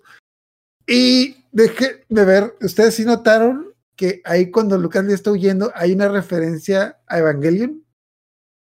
Sí, Sí, me dijo. César. No puedo creerlo. Ok, lo que pasa es de que Lucas Lee está patinando y está pasando como que entre, ¿cómo se llama? Entre eh, estudios. Y de repente, ajá. Y de repente pasan por un estudio donde tiene una iluminación amarilla y tienen una cabeza gigante de Scott tirada en, Ah, un, en un mar que está helado mientras Lucas Lee pasa es como, como haciendo referencia al pues al final de la película, la primera, la segunda película de Evangelion, donde sale pues sale el rey en el, en el mar. Pero yo quedé así como que- La primera vez que la vi como que yo, yo no lo noté. O sea, sí, sí lo vi, pero como que dije, ah, qué loco es, qué loco, porque hay una, una cabezota de Scott. Pero ya lo que vi que en internet de que hay referencia de Evangelion es como que, eso es cierto, eso es cierto. Sí, yo igual, yo sí lo vi, pero no lo, no lo entendí hasta que César me dijo, pues es de Evangelion, y yo, "Ah, es verdad. Y sí es cierto. De hecho, a mí me, me prendió en el foco la siguiente referencia de Evangelion que va a haber, porque hay varias referencias de Evangelion. Pero total. Ah, ok. eh, Scott, eh, perdón, eh, Lucas se pelea contra los paparazzi, más o menos como que gana. En el Inter, como que Ramona quiere seguir hablando con él. Y, ok, yo lo que entendí, bueno, también, como cada vez que Lucas Lee quiere hablar con, bueno, cada vez que Ramona quiere hablar con Lucas Lee, Lucas Lee le, saca- le empieza a sacar la vuelta pero más o menos lo que yo entendí que Lucas lo estaba evitando, porque como que entre, conversaciones también Lucas Lee pues cuenta, pues bueno, que vemos cuando Ramona rompió con él, de hecho, que vemos de que, que él está muy agradecido con Ramona porque Ramona fue la que le dijo que se convirtiera en un de hecho cuando la ve el vez dice que sigo haciendo lo que tú me dijiste, me convertí en skater profesional. Y Ramona se queda, ah, yo te dije eso, pero pero el muchacho se quedó bien grabado de que pues, el chico que hace un skate, un skate profesional, ah, pues tenemos varios flashbacks cuando andaba con Ramona, que Ramona lo apoyaba, hasta que un día se fue con el otro, con el otro cabrón, y es como que ah, nuevamente como que mm, dando a entender que como que es algo que pasó de un día para otro, y como que el tipo con no lo hablaron, simplemente como que rompió con él, y pues ah, algo, una patineta, una cosa que vimos en la casa de Lucas Lee es que tiene una patineta rota. Ah, sí. Y vimos que esa era la patineta que usaba cuando andaba con Ramona y que la rompió cuando Ramona terminó con él y por eso, pues por eso la guardaba. Qué fuerte. Entonces, eh, ya tenemos la escena que Ramona lo encuentra, como que el chico le dice que como que está quebrado, que su vida está yendo al diablo, que no sabe qué hacer, y pues Ramona dice que pues yo te puedo ayudar.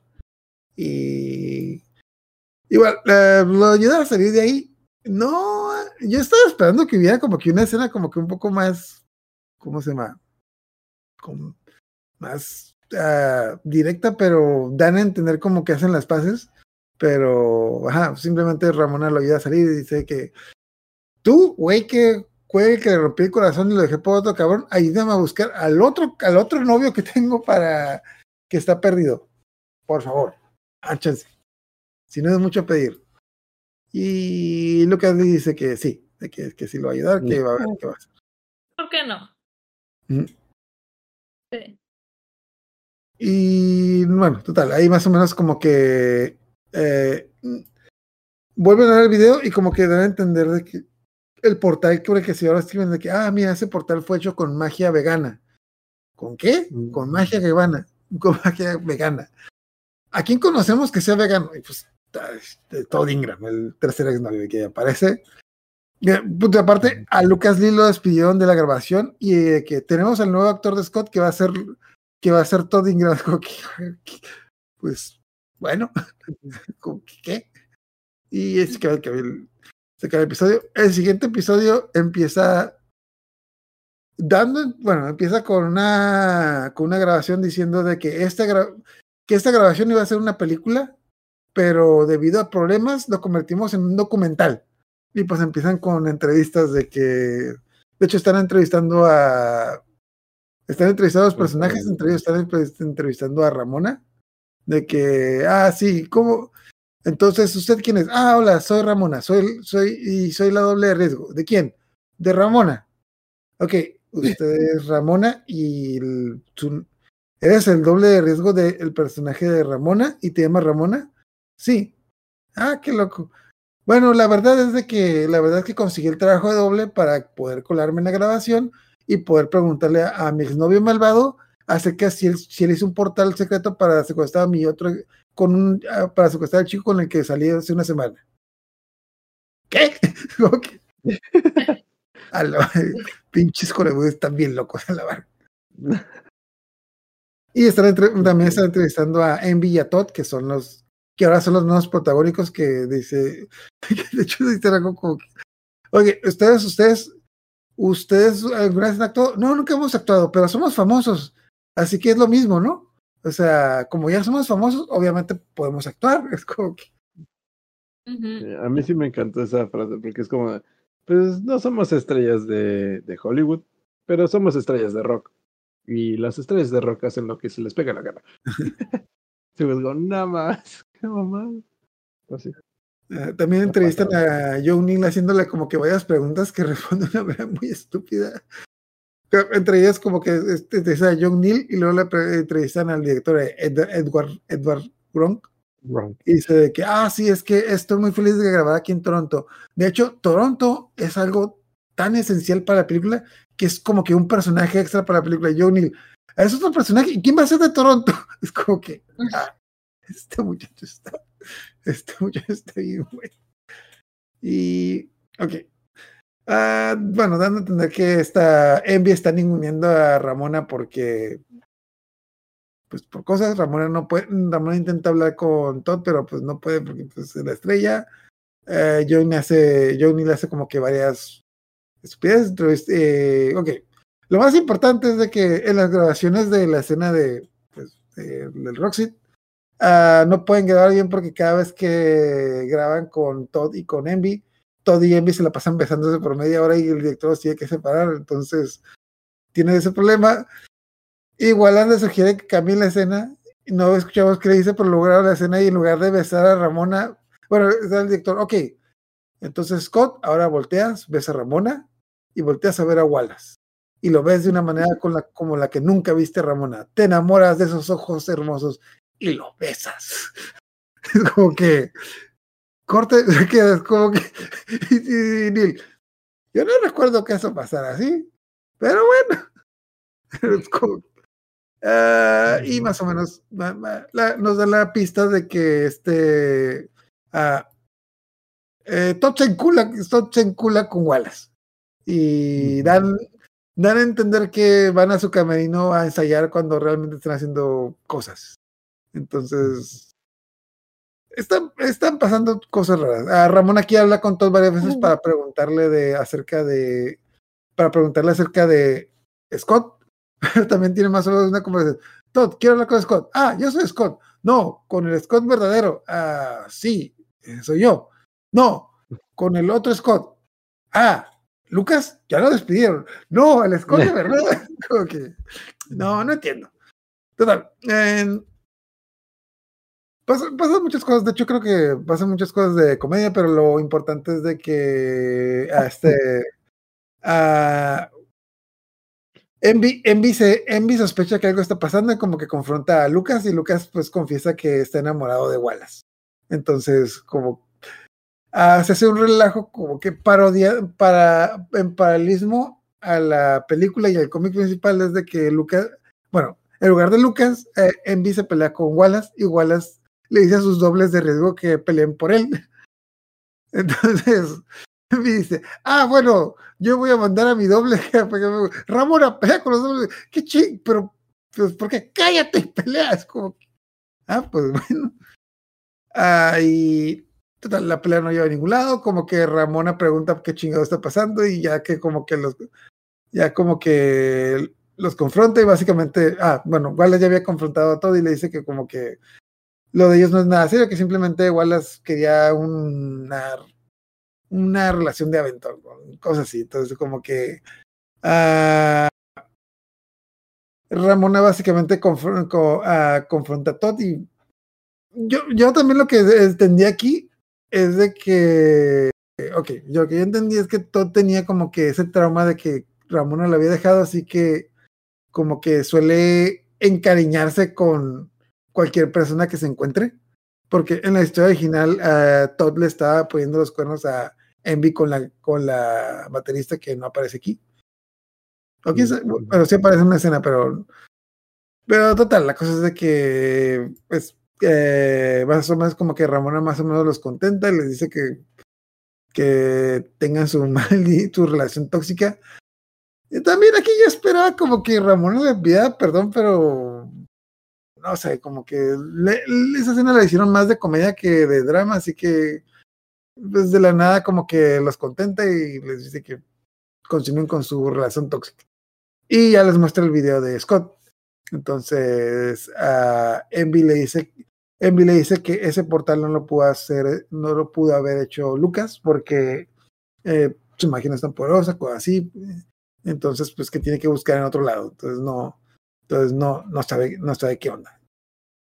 Eh, algo también relevante es de que llega Matthew, llega Matthew Patel, que al parecer era el dueño o productor de la película y cancela la película porque, porque sí, porque ah, es un desperdicio de dinero, cosas así. Y Mm, porque en la película lo vencen a él.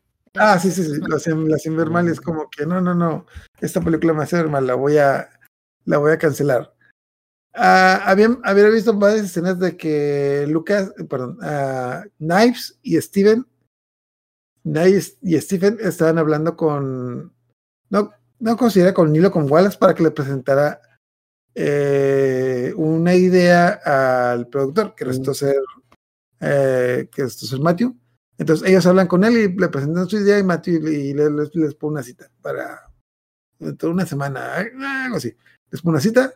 Ah, Ramona habla con Matthew y lo ve y de que, ah, ¿qué, qué está haciendo? De que estoy buscando a Scott. Ah, ¿el muerto? Sí, pero es que creo que no está muerto porque, porque, porque sí, ¿por qué no? Y entonces le pregunta por la Liga de los Ex y Matthew le dice que pues que ya se, ¿cómo se llama? Que ya se desintegró. Entonces, ¿y dónde está Gideon? Pues no sé. Y ya vemos una escena en la que está Gideon. Bueno, también durante la capítulo y el anterior vemos un robot que los está espiando en, va- en varios lugares y vemos una escena en la que está Gideon pues viviendo con Julie y Mm, teniendo una mirada siniestra de que algo malo va a pasar. Empezamos con el siguiente capítulo, que el capítulo 6, y empezamos con la siguiente referencia a Evangelion. Está una chica corriendo con un waffle en la boca y se tropieza con otro tipo y están hablando en japonés. Y están diciendo cosas de kawaii, haciendo referencia a la escena del rey de Evangelion cuando, se, cuando chocó con cuando chocó Shinji. Ah, no entendemos qué está pasando aquí. Alejan la cámara y resulta ser que es Gideon que está viendo, que pues literalmente está viendo ani- animes. Entonces, ah, que está tir- tirado un sillón con un chingo de comida chatarra, perdi- perdido todo el tiempo. Perdido tiempo. A Lucas Lee le habla por teléfono para preguntarle cómo ha estado. Como que yo dando a entender como que le iba a preguntar algo a Scott. No me acuerdo de, pues, por lo que le pidió Ramón, el favor que le pidió Ramona. No recuerdo cómo cambia la conversación y dice de que, ah, pues, si te sientes mal, pues yo voy a tu casa. Y bueno, Lucas Lee está aquí, empieza a hacer estupideces, empieza a ok, como que daban a entender que iban a hacer, que iban a hacer algo malvado, pero pues empiezan a hacer estupideces, empiezan a jugar pinball, empiezan a jugar juegos de mesa, empiezan a rom- romper, un- rom- romper una piñata, romper una piñata dentro de la casa, destrozan la casa y ya las ya hacen, ah, destrozan la, La casa, rampa, la pastel, A hacen- una rampa. Ah, sí, hacen un hacen una rampa, hacen un montón de cosas, eh, como que, ah, se da, da a entender que Gideon no sabe patinar y pues como que se está quebrando la pata, pero como que la típica escena como que se cae, el otro lo coge y se empieza a ah, ja, ja, ja, ja, ja, oh, ah, qué Y se divertido. vuelven befos. Befos. Ajá, se, vuel- se vuelven mej- mejores amigos. Ah, se puede ver, se, se- vemos que están viendo el anime de que, oye, ¿y esa quién es? Ah, esta es la temporada 14. Si quieres, luego te cuento qué, qué pasó. Y ese quién es, como que, no, pues lo- luego te cuento, luego te cuento. Y justo en ese momento llega, llega, llega Julie y dice que, ¿qué chingado hiciste? Solo fue una hora, cabrón. Ya llega Ju- Julie con como que, ah, ¿qué chingados hiciste? Me fue una hora. Entonces, ah, tenemos un, bueno, tenemos un flashback en el que vemos cómo empieza el episodio de que era esta, bueno, ah, que era que Ramona fue a buscar a Ramona había ido a buscar a Yuli, eh, perdón, eh, algo importante, que también lo de, también nos pasa en la escena de, ¿cómo se llama? Este, Knives y después la, la- el grupo de música, que como que Joe Neal está como que agüitado porque se quedó sin trabajo, pero que al parecer Knives y Steven lograron tener una cita con Matthew para proponerle un, un musical donde utilizaron el guion de Neil para hacer ese musical y Matthew lo aprobó. Entonces ya tienen trabajo. Entonces, ah, qué bien. Y, Y para perpetuar el, el estereotipo de la, de la persona asiática que sabe hacerlo y es más joven que tú, ahora Knives aprende a tocar el piano. Ah, sí. Entonces, tres horas, una cosa así. que también me preguntan de que cuánto tiempo, cuánto tiempo llevas tocando el piano. Ah, pues no, no sé qué tanto. Y bueno, ven un video de grabación de cuando ven, ven un video, no, no nos dicen de qué es, y dicen, oh, es eso.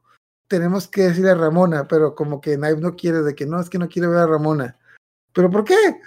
Como que, neta, neta, como que, ¿por qué? Porque es la cabra que sea con el, que, con el que se le dio cuando lo mataron, pero dicen, de hecho, de hecho le dice, eh, no con quién le dice de que, creo que, no sé si es Kim o Steven, de que, eh, de que no, es que tienes que, tienes que superar tus, tus traumas, em- tus problemas emocionales. Y Knives hace una canción con, ah, problemas emocionales. Suena una canción y empieza una canción, ya deja de componer, maldita sea. Bueno, bueno, bueno. Entonces, ok. A la par de eso, vemos cómo Ramona se junta con Julie para preguntarle, para preguntarle más cosas de Scott y descubre que está viviendo con Gideon. Es como que, ¿Gideon? No, es Gordon. ¿Gideon, mi exnovio multimillonario, está viviendo en tu casa? No, es Gordon. Bueno, ¿sabes qué? Mejor vamos a hablar de otro lado. De que se despide que, ah, vuelvo en una hora, dando a entender que era el inicio de lo que, del capítulo. Entonces, pues se van a un café a hablar. Ah, Julie le explica que conocía a Gideon desde el, no sé, no sé si la primaria secundaria, bueno, no, pero secundaria prepa, y que pues Gideon era como que un nerd, entonces que luego es una chica que le hacen bullying y como que se cambió el nombre para ser, pues, digamos, como que más cool, digamos así. Entonces, pues le dice que, ah, y también le dice que, ok, bueno, entonces, ¿no crees que, ten- no crees que le haya secuestrado a Scott? No, no creo. es como que ya no es una mente malvada, simplemente, simplemente, ah, ok, literalmente dice, antes era una persona malvada, ahora pasa todo el pinche día viendo anime. Maldito friki. Es como que no, entonces creo que no es. Y ya lo, lo taché la lista. Al mismo tiempo que, ¿cómo se llama? Ah, hay, una escena, hay una escena donde está la hermana de Scott hablando con, hablando con Wallace, diciéndole el chisme, haciendo paralela una escena que pasó en, el, en la película donde siempre, siempre la hermana de Scott y, y Wallace se ponían a chismear. Entonces, total, ya dice que, ah, bueno, entonces no fuiste tú, vamos a tu casa. Y ya regresa a la casa y la casa está hecha el cagadero que vimos en el principio de que, pendejo, me fue una hora, ¿qué hicieron de eso la casa? ¿Y por qué construyeron un robot? Y sale un robot de la esquina de que, "No, yo no construí ese robot. Mm, ¿Quién sabe? Entonces, ah, bueno, de hecho se, se extraen del robot, ah, como que Julie, Julie quiere como que romper con Gideon, pero eh, Ramona se pone, se pone el tiro de que, ah, es que pues él es muy, es muy infantil, lo que sea, como es, deberías darle otra oportunidad, lo que sea, y como que les arregla, les arregla sus problemas. Y como que les arregla, les arregla sus problemas, a Lucas se va y ya Ramona como no tiene que hacer ahí, se va. Antes, después de irse, Gideon le dice a Julie que tiene un plan malvado para hacerse de Matthew, porque, porque le arruinó su vida. Y dando a entender que Gideon sabe un poquito más de lo que dice. Entonces, pues Ramona ya no, ya que no tiene ninguna ni idea de qué pasó, pues va a su casa, pero en el camino a su casa se, se encuentran con él, pues los, los, amigos de Scott, diciéndole más o menos lo que pasó. Ah, ¿Cómo se llama? Y, ok, entonces, al hace, bueno, hacen como que toda una escena de detectives diciendo de que quién, quién secuestró a Scott, por qué, sé, lo que sea, bla, bla. Ah, antes de eso eh, le presentan el video que al parecer una persona escribió, que es- le- donde ven que una persona escribió el guion de Neil en lugar de él, porque Neil pensó que era como que, ¿cómo, cómo le llamaba su espíritu de insomnio? No, no me acuerdo, Ah. pero un monstruo de El, el parálisis. demonio. Ah. El demonio de parálisis de sueño. Ajá, entonces lo que Ramona dice es de que, ok, entonces las pistas son de que alguien, alguien se asoció a Scott, eh, probablemente, ok, que alguien que tenía poderes veganos, pero no era Todd porque era, tenía poderes más, po- poderes ma- mayores, poderes mayores a los de Todd, entonces era un Ah, robot porque, vegano. porque Todd no es, ajá, porque Todd no Ajá. es un vegano puro, porque Ajá. es un vegano convertido.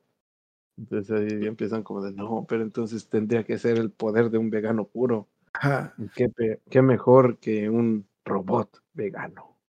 Ajá. entonces... Porque un robot porque, porque un robot jamás ha comido verduras. Digo, no jamás ha Ajá. comido carne, ni verduras, nada. Ajá. El mejor vegano del mundo. Um, ok, entonces, y dando a entender que el robot es el robot que se han encontrado durante toda la serie en diferentes lugares, que siempre ha estado ahí. Entonces dice de que, ah, entonces los únicos que pudieron haber construido el robot fueron los gemelos, porque, pues, porque los, los gemelos construyen robots. Entonces sí, son los gemelos. En- después de dar la conclusión, alguien toca la puerta. Entonces dice, ah, ¿quién podrá ser? es Scott. Hola. Aquí, Scott, ¿qué pasó? ¿Quién, ¿Quién te secuestró? Ah, sí, fueron los gemelos. Pero los gemelos apoyados por alguien, pero alguien le dijo que lo hiciera. ¿Y quién les dijo que te secuestraran? Fui yo. Oh, ¿Qué? ¿Qué? Ahí la neta sí me saqué de pedo. Y fue así como, ¿qué? no estoy entendiendo nada. Ok. En resumen, a ve- vemos las películas de Scott. Scott es absorbido por un portal en el que viaja a algún otro lado. Vemos a una persona, bueno, ok. Vemos a una persona que estaba vestida como el fantasma del sueño de Neil y resulta ser eh, una persona enmascarada que resulta ser Scott viejo. Scott viejo de 37 años que es básicamente Scott con canas y con barba. De que yo te secuestré. ¿Por qué? ¿Quién sabe? Eh, ok, le presenta un poco del futuro, como que le presenta varias cosas y entre, bueno, a grandes pues pasa muchas cosas, pero entre, entre cosas dice, ok, lo que pasa, bueno, de hecho se lo presenta con un, con diapositivas en un Virtual Boy, porque, Ah, sí, es cierto. Es que lo lleva a su casa. Le dice así como vamos a mi casa y es como, wow, vives en este lugar, es enorme y es genial. Y él, sí, sí, lo sé.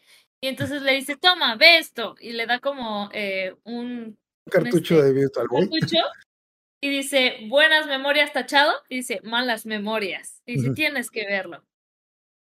Eh, Pero, ah, bueno, sí. Ante- Es que, es que va después, va después. Porque después resulta que no es su casa. Sí, sí, sí. Mm, Bueno, dan pistas de, pero. Total, en las memorias estamos viendo como que todo lo que pasó en la historia original, de que, oh, mira, yo me peleé contra los siete exnovios de Malvados de Ramona. De que vemos las escenas de la historia original en la que Scott se, se peleó contra los siete exnovios malvados, ah, derrotó a Gideon y luego se casaron. Y fueron a los estudios Universal y. ¿Cómo se llama? Y. Y tu, mm, bueno, ya vemos como que muchas cosas del futuro de que, y sale como que el final. Y de que, bueno, el problema es de que luego nos separamos. ¿Cómo? Es que 10 años después nos divorciamos. O sea, Sí, pero le dice así como, ¿qué? Ah, porque al final de las imágenes sale así como esta Ramona enojada y todo feo. Y entonces dice, divorcio. dibujitos. Y dice, ¿se separaron? Y dice, sí, nos separamos muy pronto. ¿Y qué tan pronto? No sé, como unos 10, 12 años después de casarnos. Ah, dijo, nos, nos, se- nos separamos luego de, de la luna de miel. ¿Qué tanto? Como unos 10 o 12 años después. Pero como, pero debía haber momentos bonitos. Y el De que Viejo has, intentado regresar con ella. ¿Por qué? ¿Por qué, ¿Por qué intuyes que fue mi culpa? Tal vez fue tu culpa. Es como que. A, a mitad de la conversación llega Wallace y dice como que, ¿qué chingados hace este, este vago en mi casa? Ah, ¿es tu casa? No. Entonces sigues viviendo en la casa de Wallace. Ah, pues sí, pero sí, sigue derribado en la casa de Wallace. Ah, que bueno, Wallace dice que no es su casa, que es de su esposo, que ellos viven ahí. Un Entonces, un sugar Ajá. pop. eh, Ah, sí, su, el su doblaje- papi rico, su papi rico. el no lo que dice tu papi chulo. Ah, sí, Papi papi chulo. chulo. papi chulo. Ajá, Ujú. Y Que que trabaja en en Nintendo. Nintendo. Ajá. ajá. Y automáticamente Stock, eh, Scott joven. No lo dejes jamás. Sí. Ok, entonces, ok, lo que Scott viejo le explica a Scott joven es de que, ok, como, como, ¿cómo se llama? Es que debido a que Ramona me rompió el corazón, lo que, lo que dice es viajar al pasado para evitar que te enamores de Ramona y quedarte solo para así poder, poder destruir, poder olvidar destruir mi relación. Como que, bueno, pero ¿por qué estás haciendo eso? Tú me dijiste, obviamente era una broma, no pensé que lo hubieras hecho. Como que, no, no, no, pues es la, era la única opción que tenía. Ah, entonces, ok, Scott está confundido, no sabe qué hacer. ah, se pone a hablar con el robot que, que básicamente era el robot que había estado en el pasado. Que, que habían man- ah, había sido el robot que habían mandado, ah, que habían mandado pasado. Bueno, a punto de aparte, antes de eso dan- también explican de que los que crearon la máquina del tiempo y el robot fueron los gemelos, que ahora eran como que los amigos de Scott que estaban en su banda. De que, ah, sigues teniendo una banda y es, y es, y es famoso así. Y le pasan un video de, le pasan un video de su banda donde están cantando en japonés. Bueno, donde están cantando en Ah, japonés. Y dice de que tienes una banda, sí, y eres muy famoso, sí. Ay, mira, tiene 127 visitas. Sí, 128, pero ¿quién las cuenta? Como que, ah, sí. Mm, sí, y Scott viejo es, pues sí, es un fracasado. Entonces, ah, lo quiere mantener lejos de Ramona. ah, para, con el robot empieza a ver los empieza a ver los recuerdos que tenía y de la nada aparece, ok, ah, aparece eh, Ramona, Ramona vieja. Ok.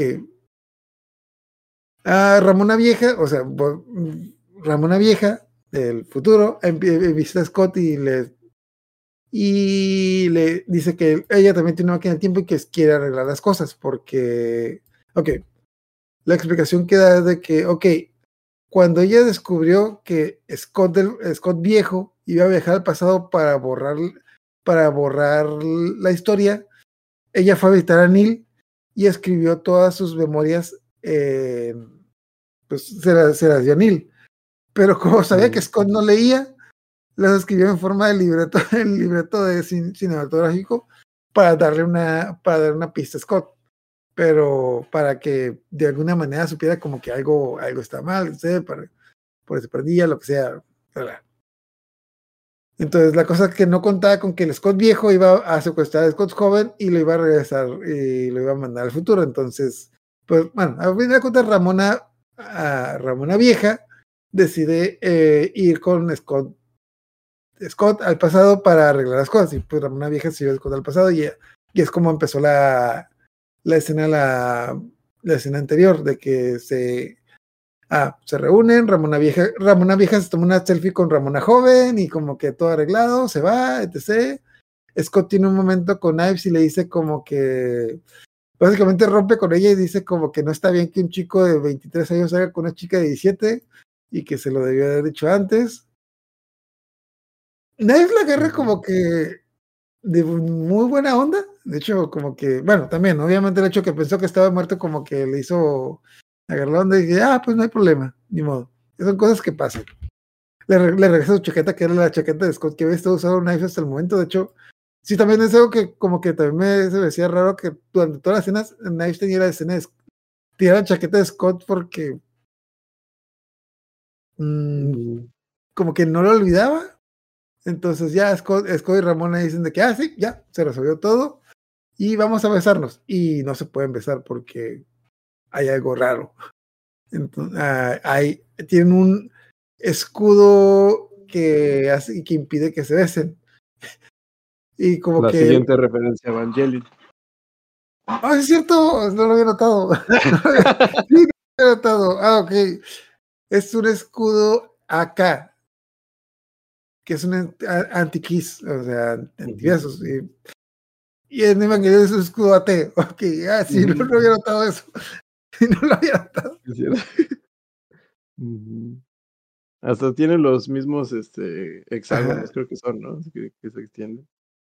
Sí, sí, sí, no, esto no lo había notado, pero ajá, que es otra, otra referencia, eh, otra referencia a Evangelion. Entonces, ellos le piden ayuda a los amigos, los amigos, después de recibir un rato de que ah, no se pueden besar. Pues bueno, entonces tal vez tienes que derrotar a los siete novios malvados para, para ganarte Ramona. Ah, bueno, pues vamos a tener que darle la vuelta al mundo para buscarlos. Y total, hacen, dicen que todos los exnovios se van a reunir en la ah, primera apertura del musical de, este eh, de, Matthew Patel. Entonces, como que ya planean ir al, al, al estreno, a, ¿cómo se llama? Al estreno de Matthew. Eh, de hecho, ya vemos que llegan todos los exnovios, eh, llegan todos los exnovios a la, ¿cómo se llama? A la estreno, al estreno y llega Ramona con todos como que dando a entender que era como que el paralelismo con el enfrentamiento final de Gideon de la serie, de la serie original, que también se enfrentaron como que en, una, en un centro nocturno. Ok, empezamos el episodio. Básicamente, Scott le quiere sacar pleito a todos los novios y uno por uno es como que dicen, ah, no, ya no hay pedo. Es como que, mm, eh, como que Todd le dice de que no, es que ya, ya, ya, ya, ya aprendí que estaba mal, ya aprendí a olvidar a Ramona, me está haciendo mal a Ramona y a mí. Es- espero que esté, espero que estén bien ustedes. Eh, les mando muchos besitos y abrazos. Como que también.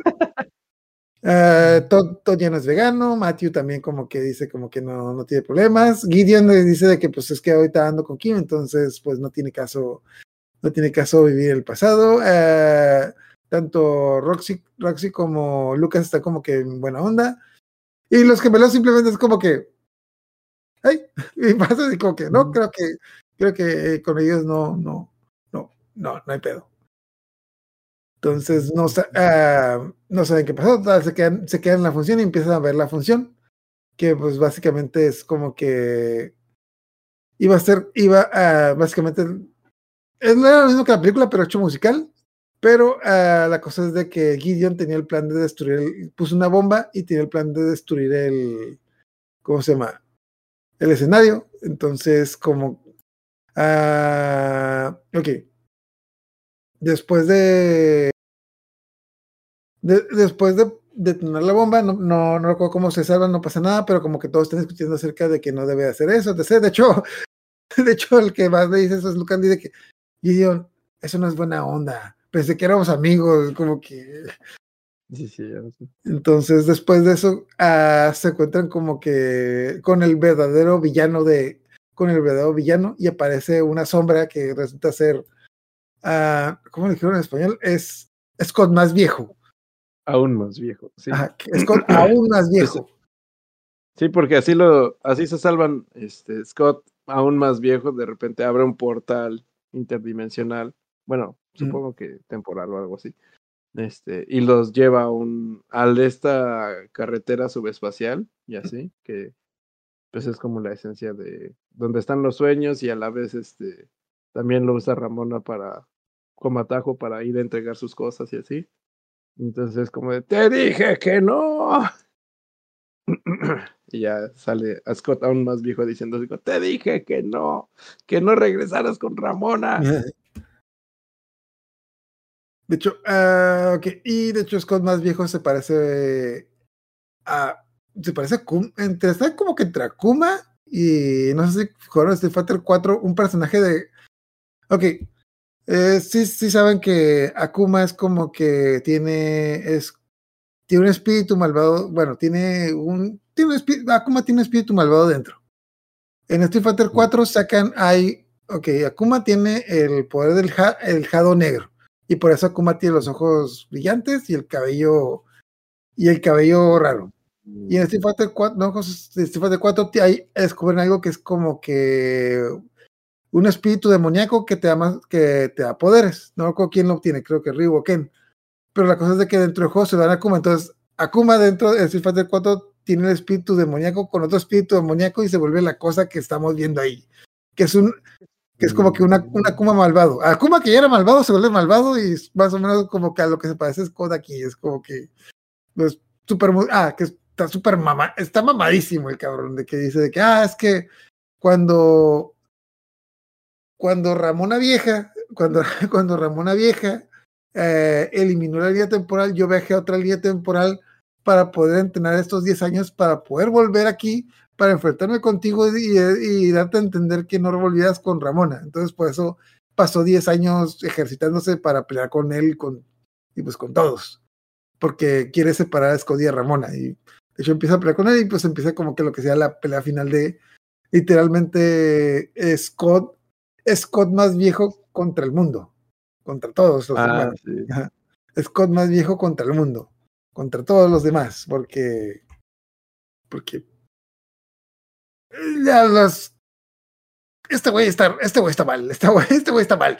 es, es como que de hecho, bueno, me dio cura que en, en la historia original, como que criticaban, me, me da cura que criticaban mucho a Ramona porque tenía, digamos, tenía problemas afectivos y como que creo que la idea aquí es que, que los quieran pasar a Scott porque, eh, bueno, total, la idea de Scott es voy a derrotar a todos a golpes para que no lo hagas con Ramona, para que entiendas que, para que entiendas que en el futuro todo te va a hacer bien. Tenemos una, una escena de pelea donde pelea contra todos. De hecho, como que a cierto punto, como que sí dan batalla, pero pues Scott más viejo está súper mamadísimo y los logra derrotar a todos.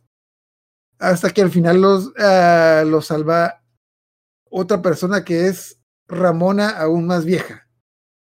Que. Ramona aún más vieja viajó del futuro para enfrentarse con Scott y decirle que, ok, decirle que esto estuvo esperando 10 años.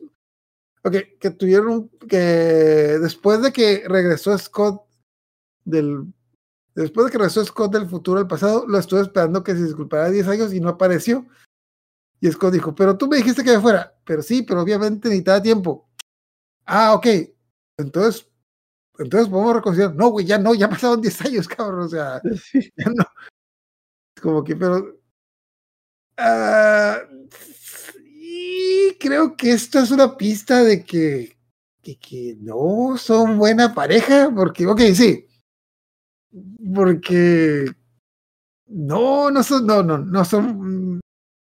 eh, No son buenas, ok, sí, entiendo que Scott estaba medio tumbado y tomar una decisión, pero nuevamente Ramona tuvo 10 años para irlo a ver, pero pues no lo vio, entonces tienen pedos esos güeyes, tienen pedos esos güeyes. Pues sí, pues sí. Problemas de comunicación. Hay que resolverlos.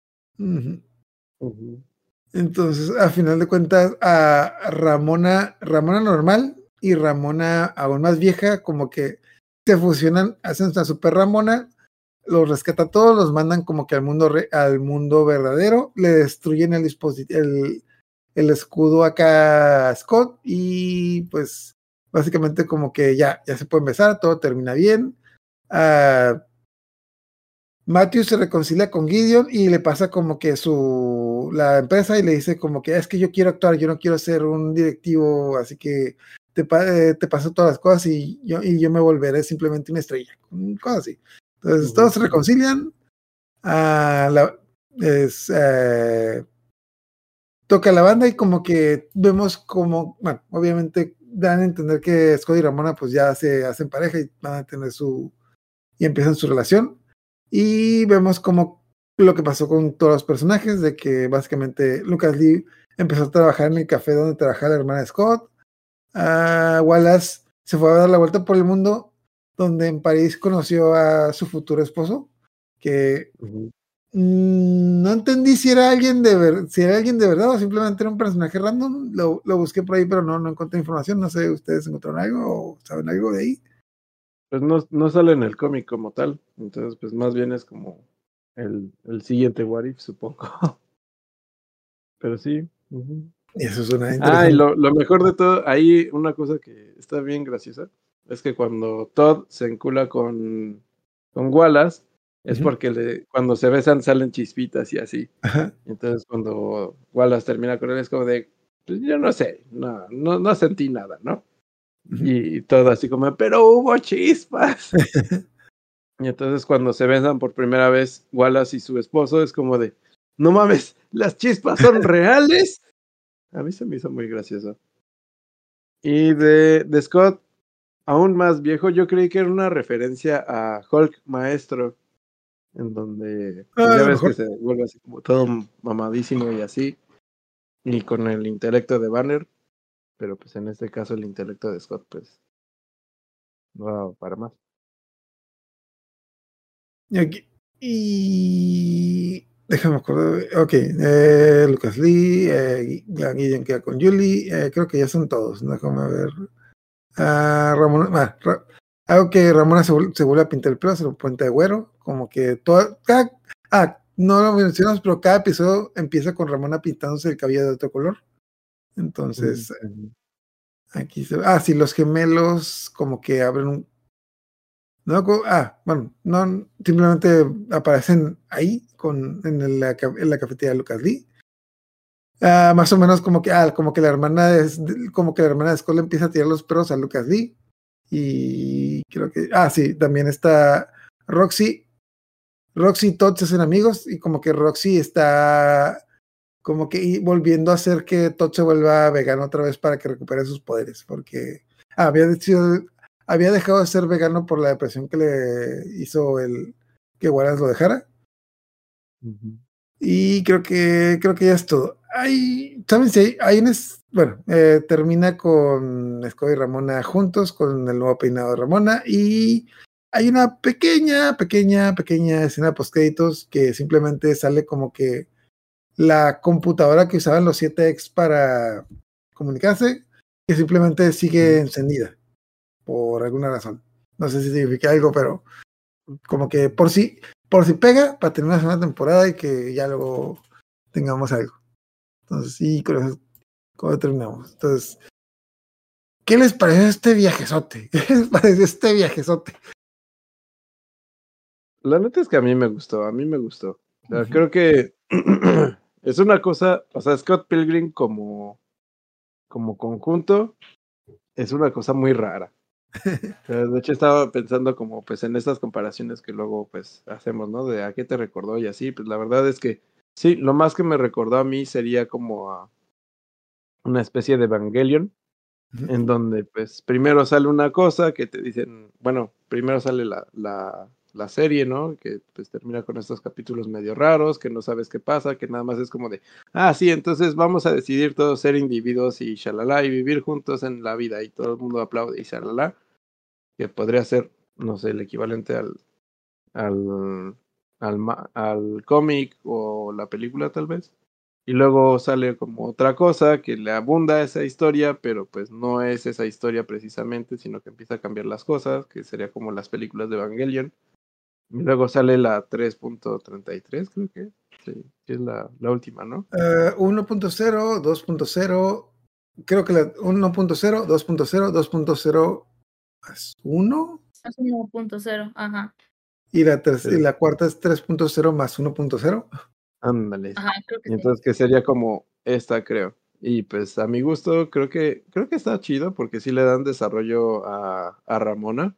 Y en particular yo, yo desde el segundo episodio sí se, bueno, yo la pondría más bien como Ramona y este, la estabilidad emocional o el, o el viaje de la inteligencia emocional una madre así, porque en lugar de hacer como todo lo que era Scott Pilgrim, pues en realidad es como, pues ahora sí ella tiene como ese desarrollo de personaje que pues en el cómic nada más se ve como al final de que deja de huir nada más. Entonces pues creo que está está padre eso. A mí sí me gusta. Yo me acordé, un amigo le dijo de que esta, esta serie debió, debió haber puesto Ramón arregla sus pedos. Básicamente. La neta sí porque pues sí, sí que- y cambió muchísimo, entonces está chido, está chido. Ok, ah, Ustedes, bueno, ustedes esperaban que fuera lo, bueno, ¿qué? Esperaban que fuera lo mismo que, que, que es como se sacaron de onda cuando fue el camión de, el camión de historia, que, que me daban cuando fue el camión.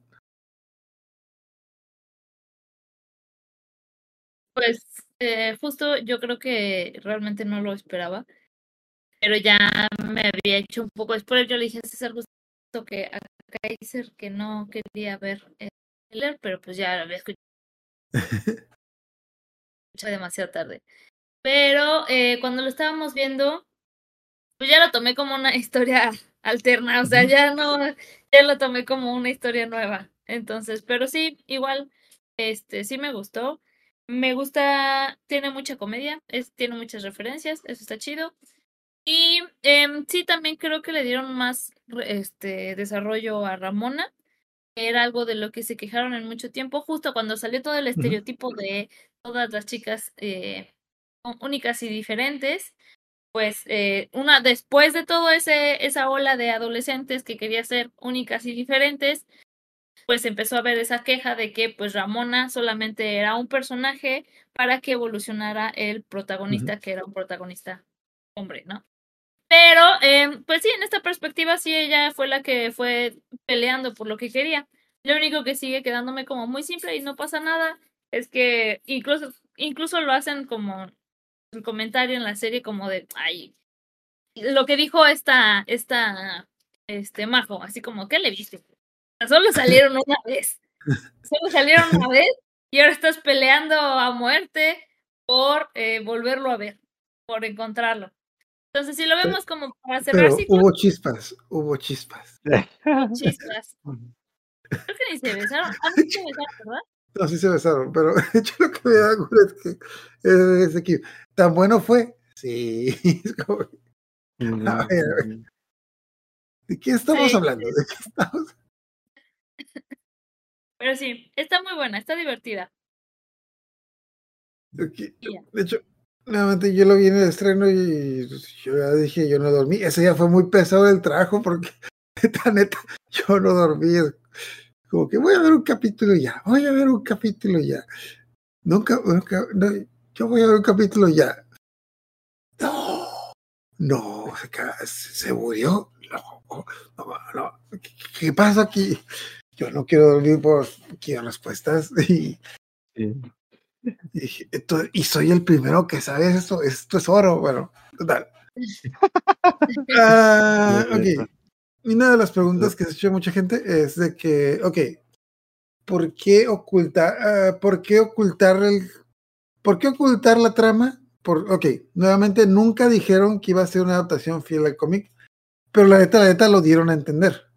Entonces, a mucha gente, bueno, mucha, mucha gente se está quejando de que, pues, que, bueno, la, verdad, mucha gente que está ilusionada con ver una adaptación fiel del cómic se decepcionó mucho con esta historia y no les gustó. Que siento que la neta, la neta, hasta cierto punto yo sí lo entiendo porque es comprensible porque, pues, sinceramente, pues sí, mintieron.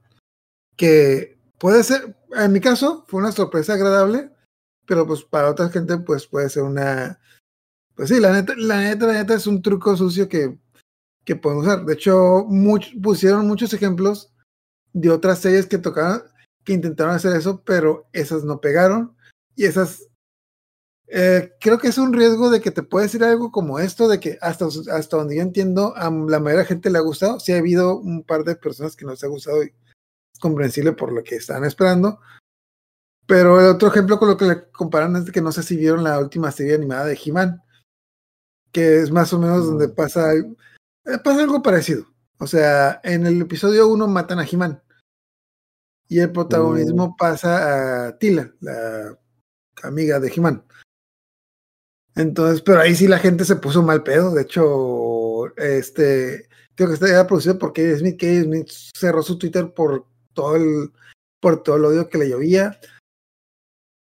Pero neta, neta, esa historia sí era malita, era mala. Como que, ok, nuevamente eh, entiendo que hagan, bueno, por un lado, entiendo que lo hicieron para como que guardar en secreto la trama.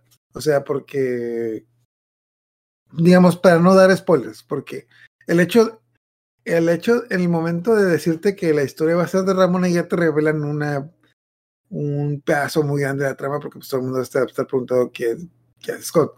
Segundo, muchas de las personas odian al personaje de Ramona y probablemente si a la mayoría de las personas les hubieran dicho que la historia va a ser Ramona, mucha gente que la vio no lo hubiera visto.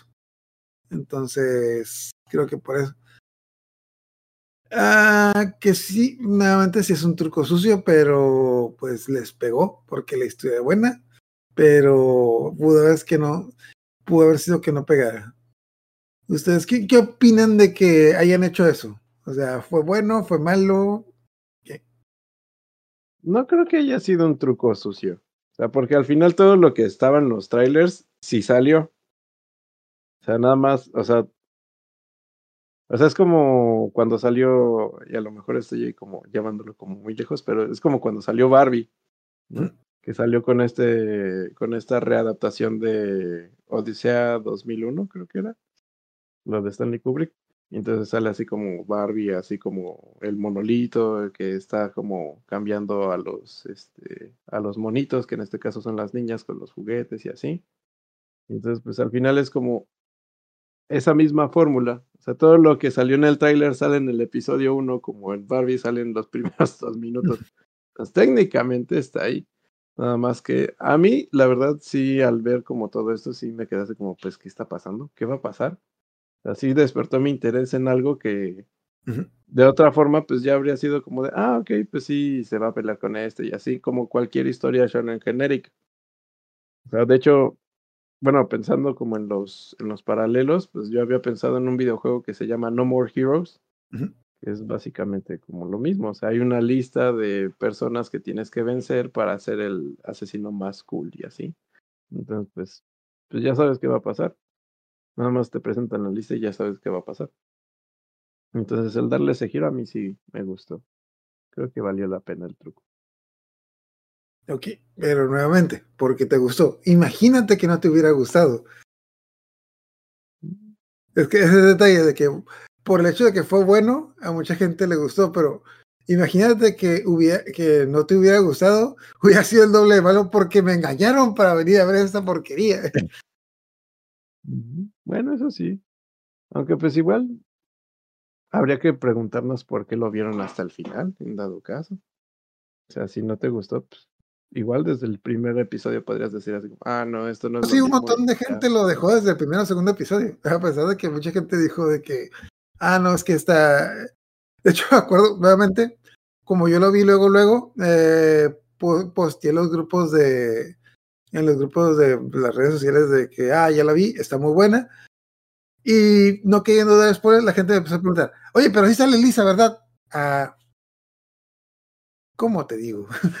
Como que, ah, Mm, no. Pero ¿por qué no sale Lisa? Entonces, entonces, entonces no llegar a esa parte. Entonces no va a ser la primera parte del cómic.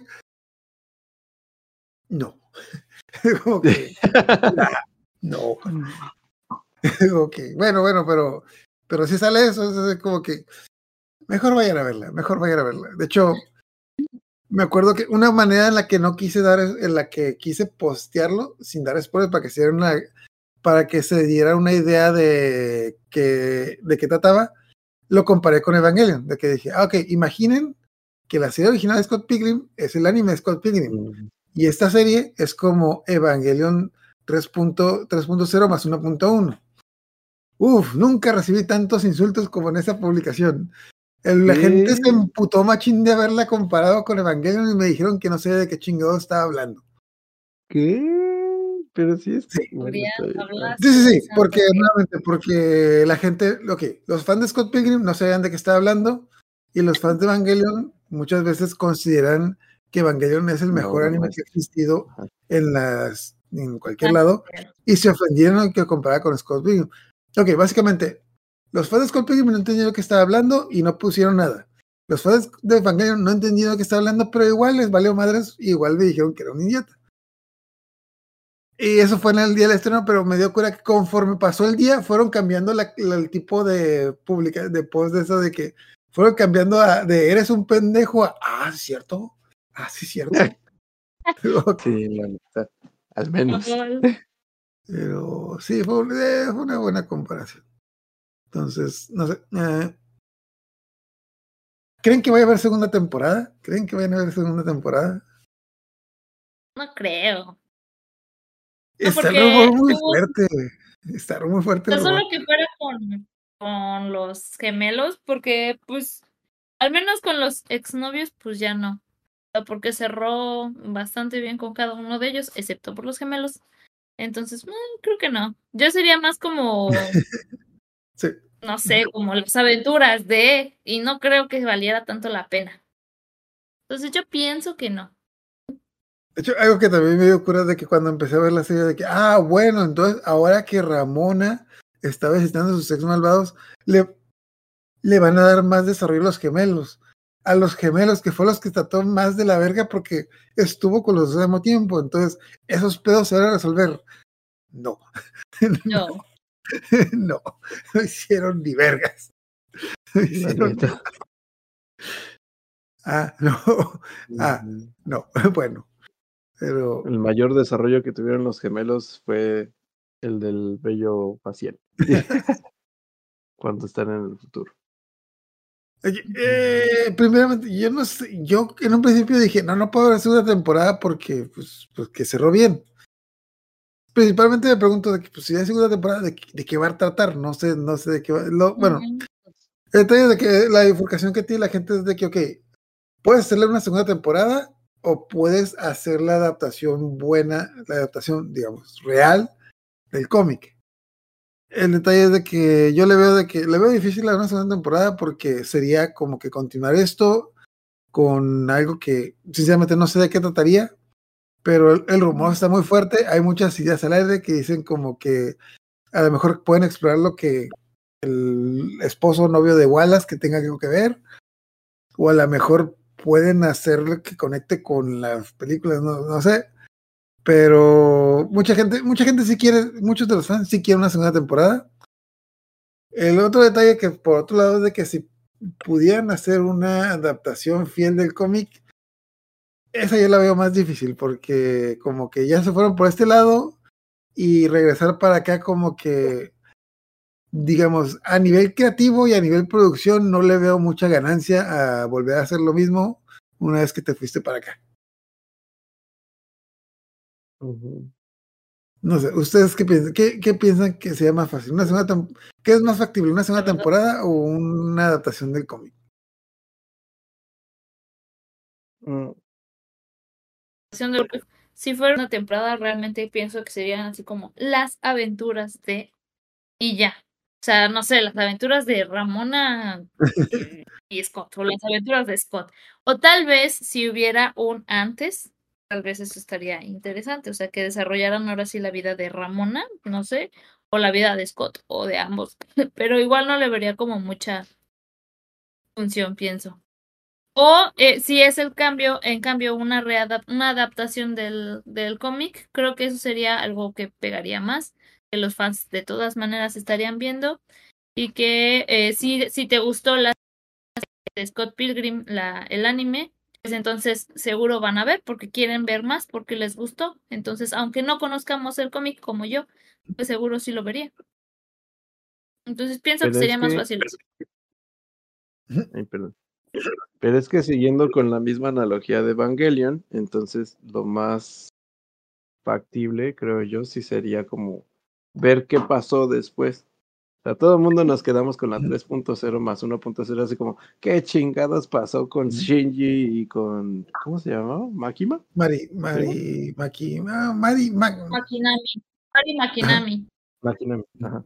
Pero no es cierto, yo, yo, no, yo no tengo el, el pensamiento de ahora, ¿qué habrá pasado? O sea, terminó y ya, fin, se acabó. O sea, sí. No quiero ver Pero- la vida de Shinji de adulto, de oficinista o algo así. Ah, como no, Es más interesante que su vida. Pero es que en dado caso podrían sacarle jugo de ahí y también, este, pues pensando en el cómic, pues el cómic también termina con un final abierto.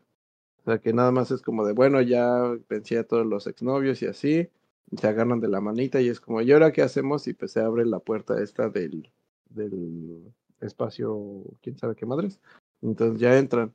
Entonces, igual aquí creo que queda como un final abierto y tal vez podrían hacer algo así como Scott y Ramona contra el mundo o algo por el estilo, porque pues ahora ya no son ni el Scott viejo, ni el más viejo, ni shalala, ajá. Ya son como otros personajes completamente diferentes de todo lo que hemos visto hasta ahora, incluso desde el inicio de la serie.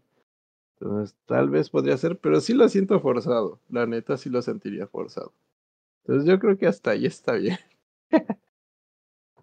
Ujú. No sé. Yo sí, pre- yo, ok. Yo sí sé que es difícil, pero yo sí preferiría una adaptación del cómic fiel. Porque me gustó la serie, pero creo que sí sigo, sigo queriendo una adaptación fiel del cómic. Porque mm, hay cositas que, hay cositas que faltaron, pero sí la veo difícil. De las dos yo prefería la adaptación, pero sinceramente como es- es- esta, esta serie me gustó como que digamos tapó los huecos que tenía la otra los ah, tapó los huecos pero hizo más huecos pero ya como que, que- que queda bien queda bien pero la veo muy difícil la veo muy difícil que este truco la sirva otra vez porque pues nuevamente mucha gente no estuvo muy contenta con eso y nuevamente es comprensible porque pues les prometieron algo y y no, les agradó que pero pues. ah, ah, otra, otra pregunta que tengo. De, ok, ahí está también muy bien la, la opinión entre esta cosa de que una persona que no haya visto, bueno, según yo, una persona que no haya visto la película o el cómic puede ver esta serie y entenderle perfectamente, según yo. Mucha gente dice que no. Según yo sí, porque hay huecos en la trama si ves esta serie, pero esos huecos los puedes complementar viendo la película. De igual manera, la película tiene huecos que los tapas con esto. Entonces, no sé, ¿ustedes qué opinan? Yo creo que sí la puedes ver sin problema. Realmente yo tengo una memoria de, de terrible, terrible. Y de realmente no me acuerdo de muchas cosas de la película. Entonces, sin problemas, me olvidé de la película y la vi sin conflicto. Nada más, de hecho, eh, Kaiser era el que me iba recordando así como, acuérdate, ah, sí, esto pasaba. Y yo, ah, sí, claro, claro. Entonces, realmente, yo creo que sin problema. Yo creo que sí podrías verla, pero sí se disfruta más al conocer un poquito más el contexto. Porque, por ejemplo, o sea, desde, desde el KO que sale en el primer episodio, o sea, ya con el contexto de la película o del, del cómic, es como de, güey, pues entonces, ¿qué va a pasar, no? La verdad, yo ahí me quedaba así como, a lo mejor va a salir la pantalla de inicio de, ah, otra vez iniciar y así, shalala. Hubiera estado divertido, supongo. Este, pero pues ya con el contexto es como de, pues es que él no tenía ninguna otra vida, ¿no? Entonces, pues ya valió madres, ahora sí ya se murió, de veras. Y este, y así, entonces, a lo mejor sí, pero pues sería a lo mejor igual tomarla como, como la película en su momento. O sea, yo la tomé como de, no sé qué chingados, pero está muy divertido esto y pues tiene como referencias de videojuegos. Y golpea a un güey y le salen ahí 100 puntos que se agregan al marcador y desaparece, ¿no? Entonces, pues está, pues está chido. Mi hermana, de hecho, me criticaba mucho, me sigue criticando, porque siempre que encontraba la película, así como en Netflix, en el catálogo o así, era como, oh, vamos a verla. Y entonces, este, pues a ella nunca le hizo sentido. ¿Por qué? Pero pues es que no tiene sentido y no tenía que tenerlo. Así que, pues así, en ese contexto, pues tampoco hecho, tendría que tener Ahorita que me dices eso también, eso es algo que siento que le faltó un poquito a la serie, que tanto el cómic como la película están llenas de detalles de videojuegos y siento que aquí a la serie sí le faltó poquito esos detalles de videojuegos que como que no, que sí están como que un poquito al principio, pero como que en el medio como que se pierden.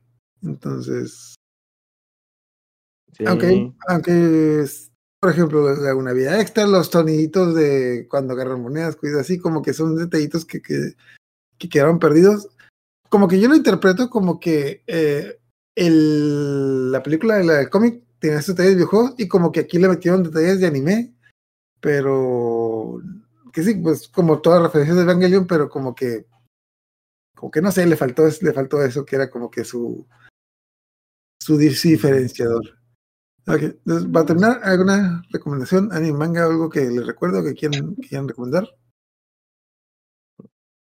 Pues yo nada más, pues ese videojuego que les dije, el de No More Heroes, porque a mí se me hace como muy divertido. Aunque pues evidentemente es para, bueno, no, no evidentemente, pero es para, para audiencia mayor, porque sí tiene como muchos chistes ahí, subidos de tono y así.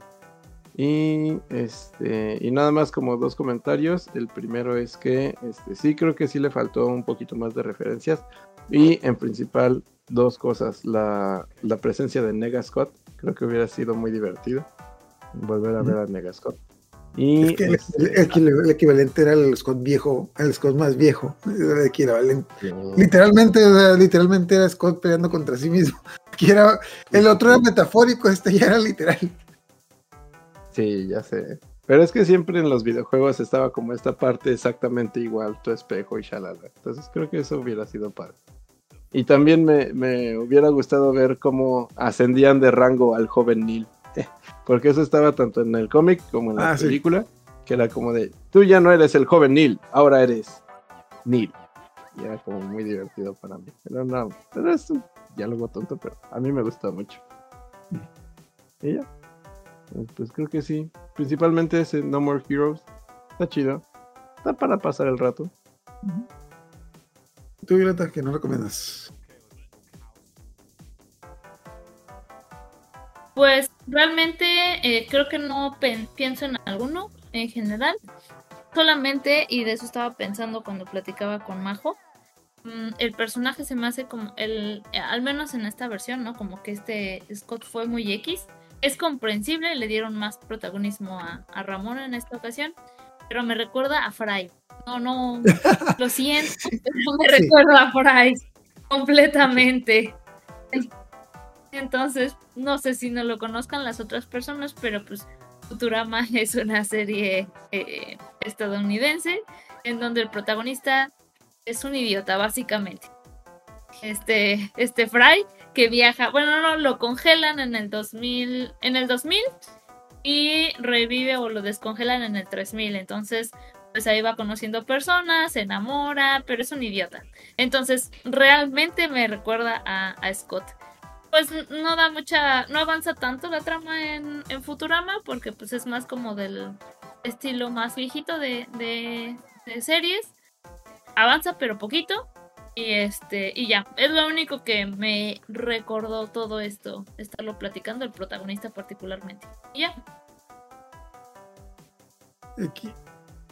Yo, lo- yo lo más lo más cercano que encuentro, más y más que nada por, por la temática de videojuegos y especialmente los videojuegos de 90, lo que le encuentro es el anime High Score Gear, que también tiene un poquito la temática de romance. De hecho, se más por la temática de romance que por la de acción. De hecho, no, no tiene nada de acción, simplemente pues son dos chicos que crecen eh, jugando videojuegos en los noventas que literalmente, lo, lo interesante es que literalmente van descubriendo los videojuegos de, por ejemplo, el personaje principal es fanático de Street Fighter y de- fanático de Street Fighter 2 y cada momento estás, estás viendo cómo está esperando que salga el Street Fighter 3 y constantemente no sale el Street Fighter 3 sale el Street Fighter Alpha el Street Fighter Alpha el Street Fighter Alpha el Street Fighter Alpha 2 y luego cuando todo el mundo pensó que iba a ser Street Fighter 3, nos sacan el Street Fighter 03. Como- No. Porque, no sé si parece, hubo como un gap de 10 años entre Street Fighter 2 y el 3 y nadie sabía. Pero tiene, tiene esos detallitos de los... Ah, también el tipo se la fuma machín. Constantemente habla con los personajes de los videojuegos. De hecho, su personaje favorito de Fighter es Guy. Y muchas veces que tiene problemas, escucha a Guy hablándole y dándole consejos. Es como que eso Muy bien. también está muy divertido. Y también, eh, más- más- nuevamente, yendo más, hemos hablado de esto de ser en el podcast, tiene, tiene más el ámbito de romance que de acción. De hecho, cero. ac- Hay, hay pocas peleas, pero hay una o dos peleas donde le rompen la cara al tipo. Por lo general es una niña, pero eso también es divertido. Ok, entonces ah, ya cuando terminamos, no sé si quieren decir una última cosa antes de despedirnos. Ya, Aquí. este, sí, sí me acordé de algo. Este, pues que en dado caso también la temática podría ser similar a Mortal Kombat, en donde pues ahorita igual En lugar de sacar el Mortal Kombat 12, que seguiría, sacaron el Mortal Kombat 1. Porque igual es una temporalidad muy extraña en donde pues ahora sí funciona la cosa. Pero- Ah, hablando de Mortal Kombat, ¿Sí notaron el ending con la canción de Mortal Kombat? es, es como Sí. que, ¿dónde he escuchado esa cosa? Es como que, y es la, es la canción de es la canción de Mortal Kombat, pero con los personajes de Scott Ok, ya cuando terminamos, entonces la próxima semana vamos a retomar este- el tema de Sailor Moon, vamos a hablar de Sailor Moon Stars. Dentro de dos semanas retomamos Inuyasha, la temporada final. Estos sí nos cumplieron, no, como los de Shingeki, que fue temporada final parte 1, 2, 3, 4, 5 y 6. Y, ok, y es dentro de tres semanas, eh, bueno, vamos a seguir con el final de Inuyasha. Entonces, muchas gracias por acompañarnos. Buenas noches. Váyanse. Y Daba respuestas sin rendirse, como el famoso detective. Columbo, Iba a decir detective Pikachu, pero Columbo, sí, exacto. tu Ramona parece fabulosa.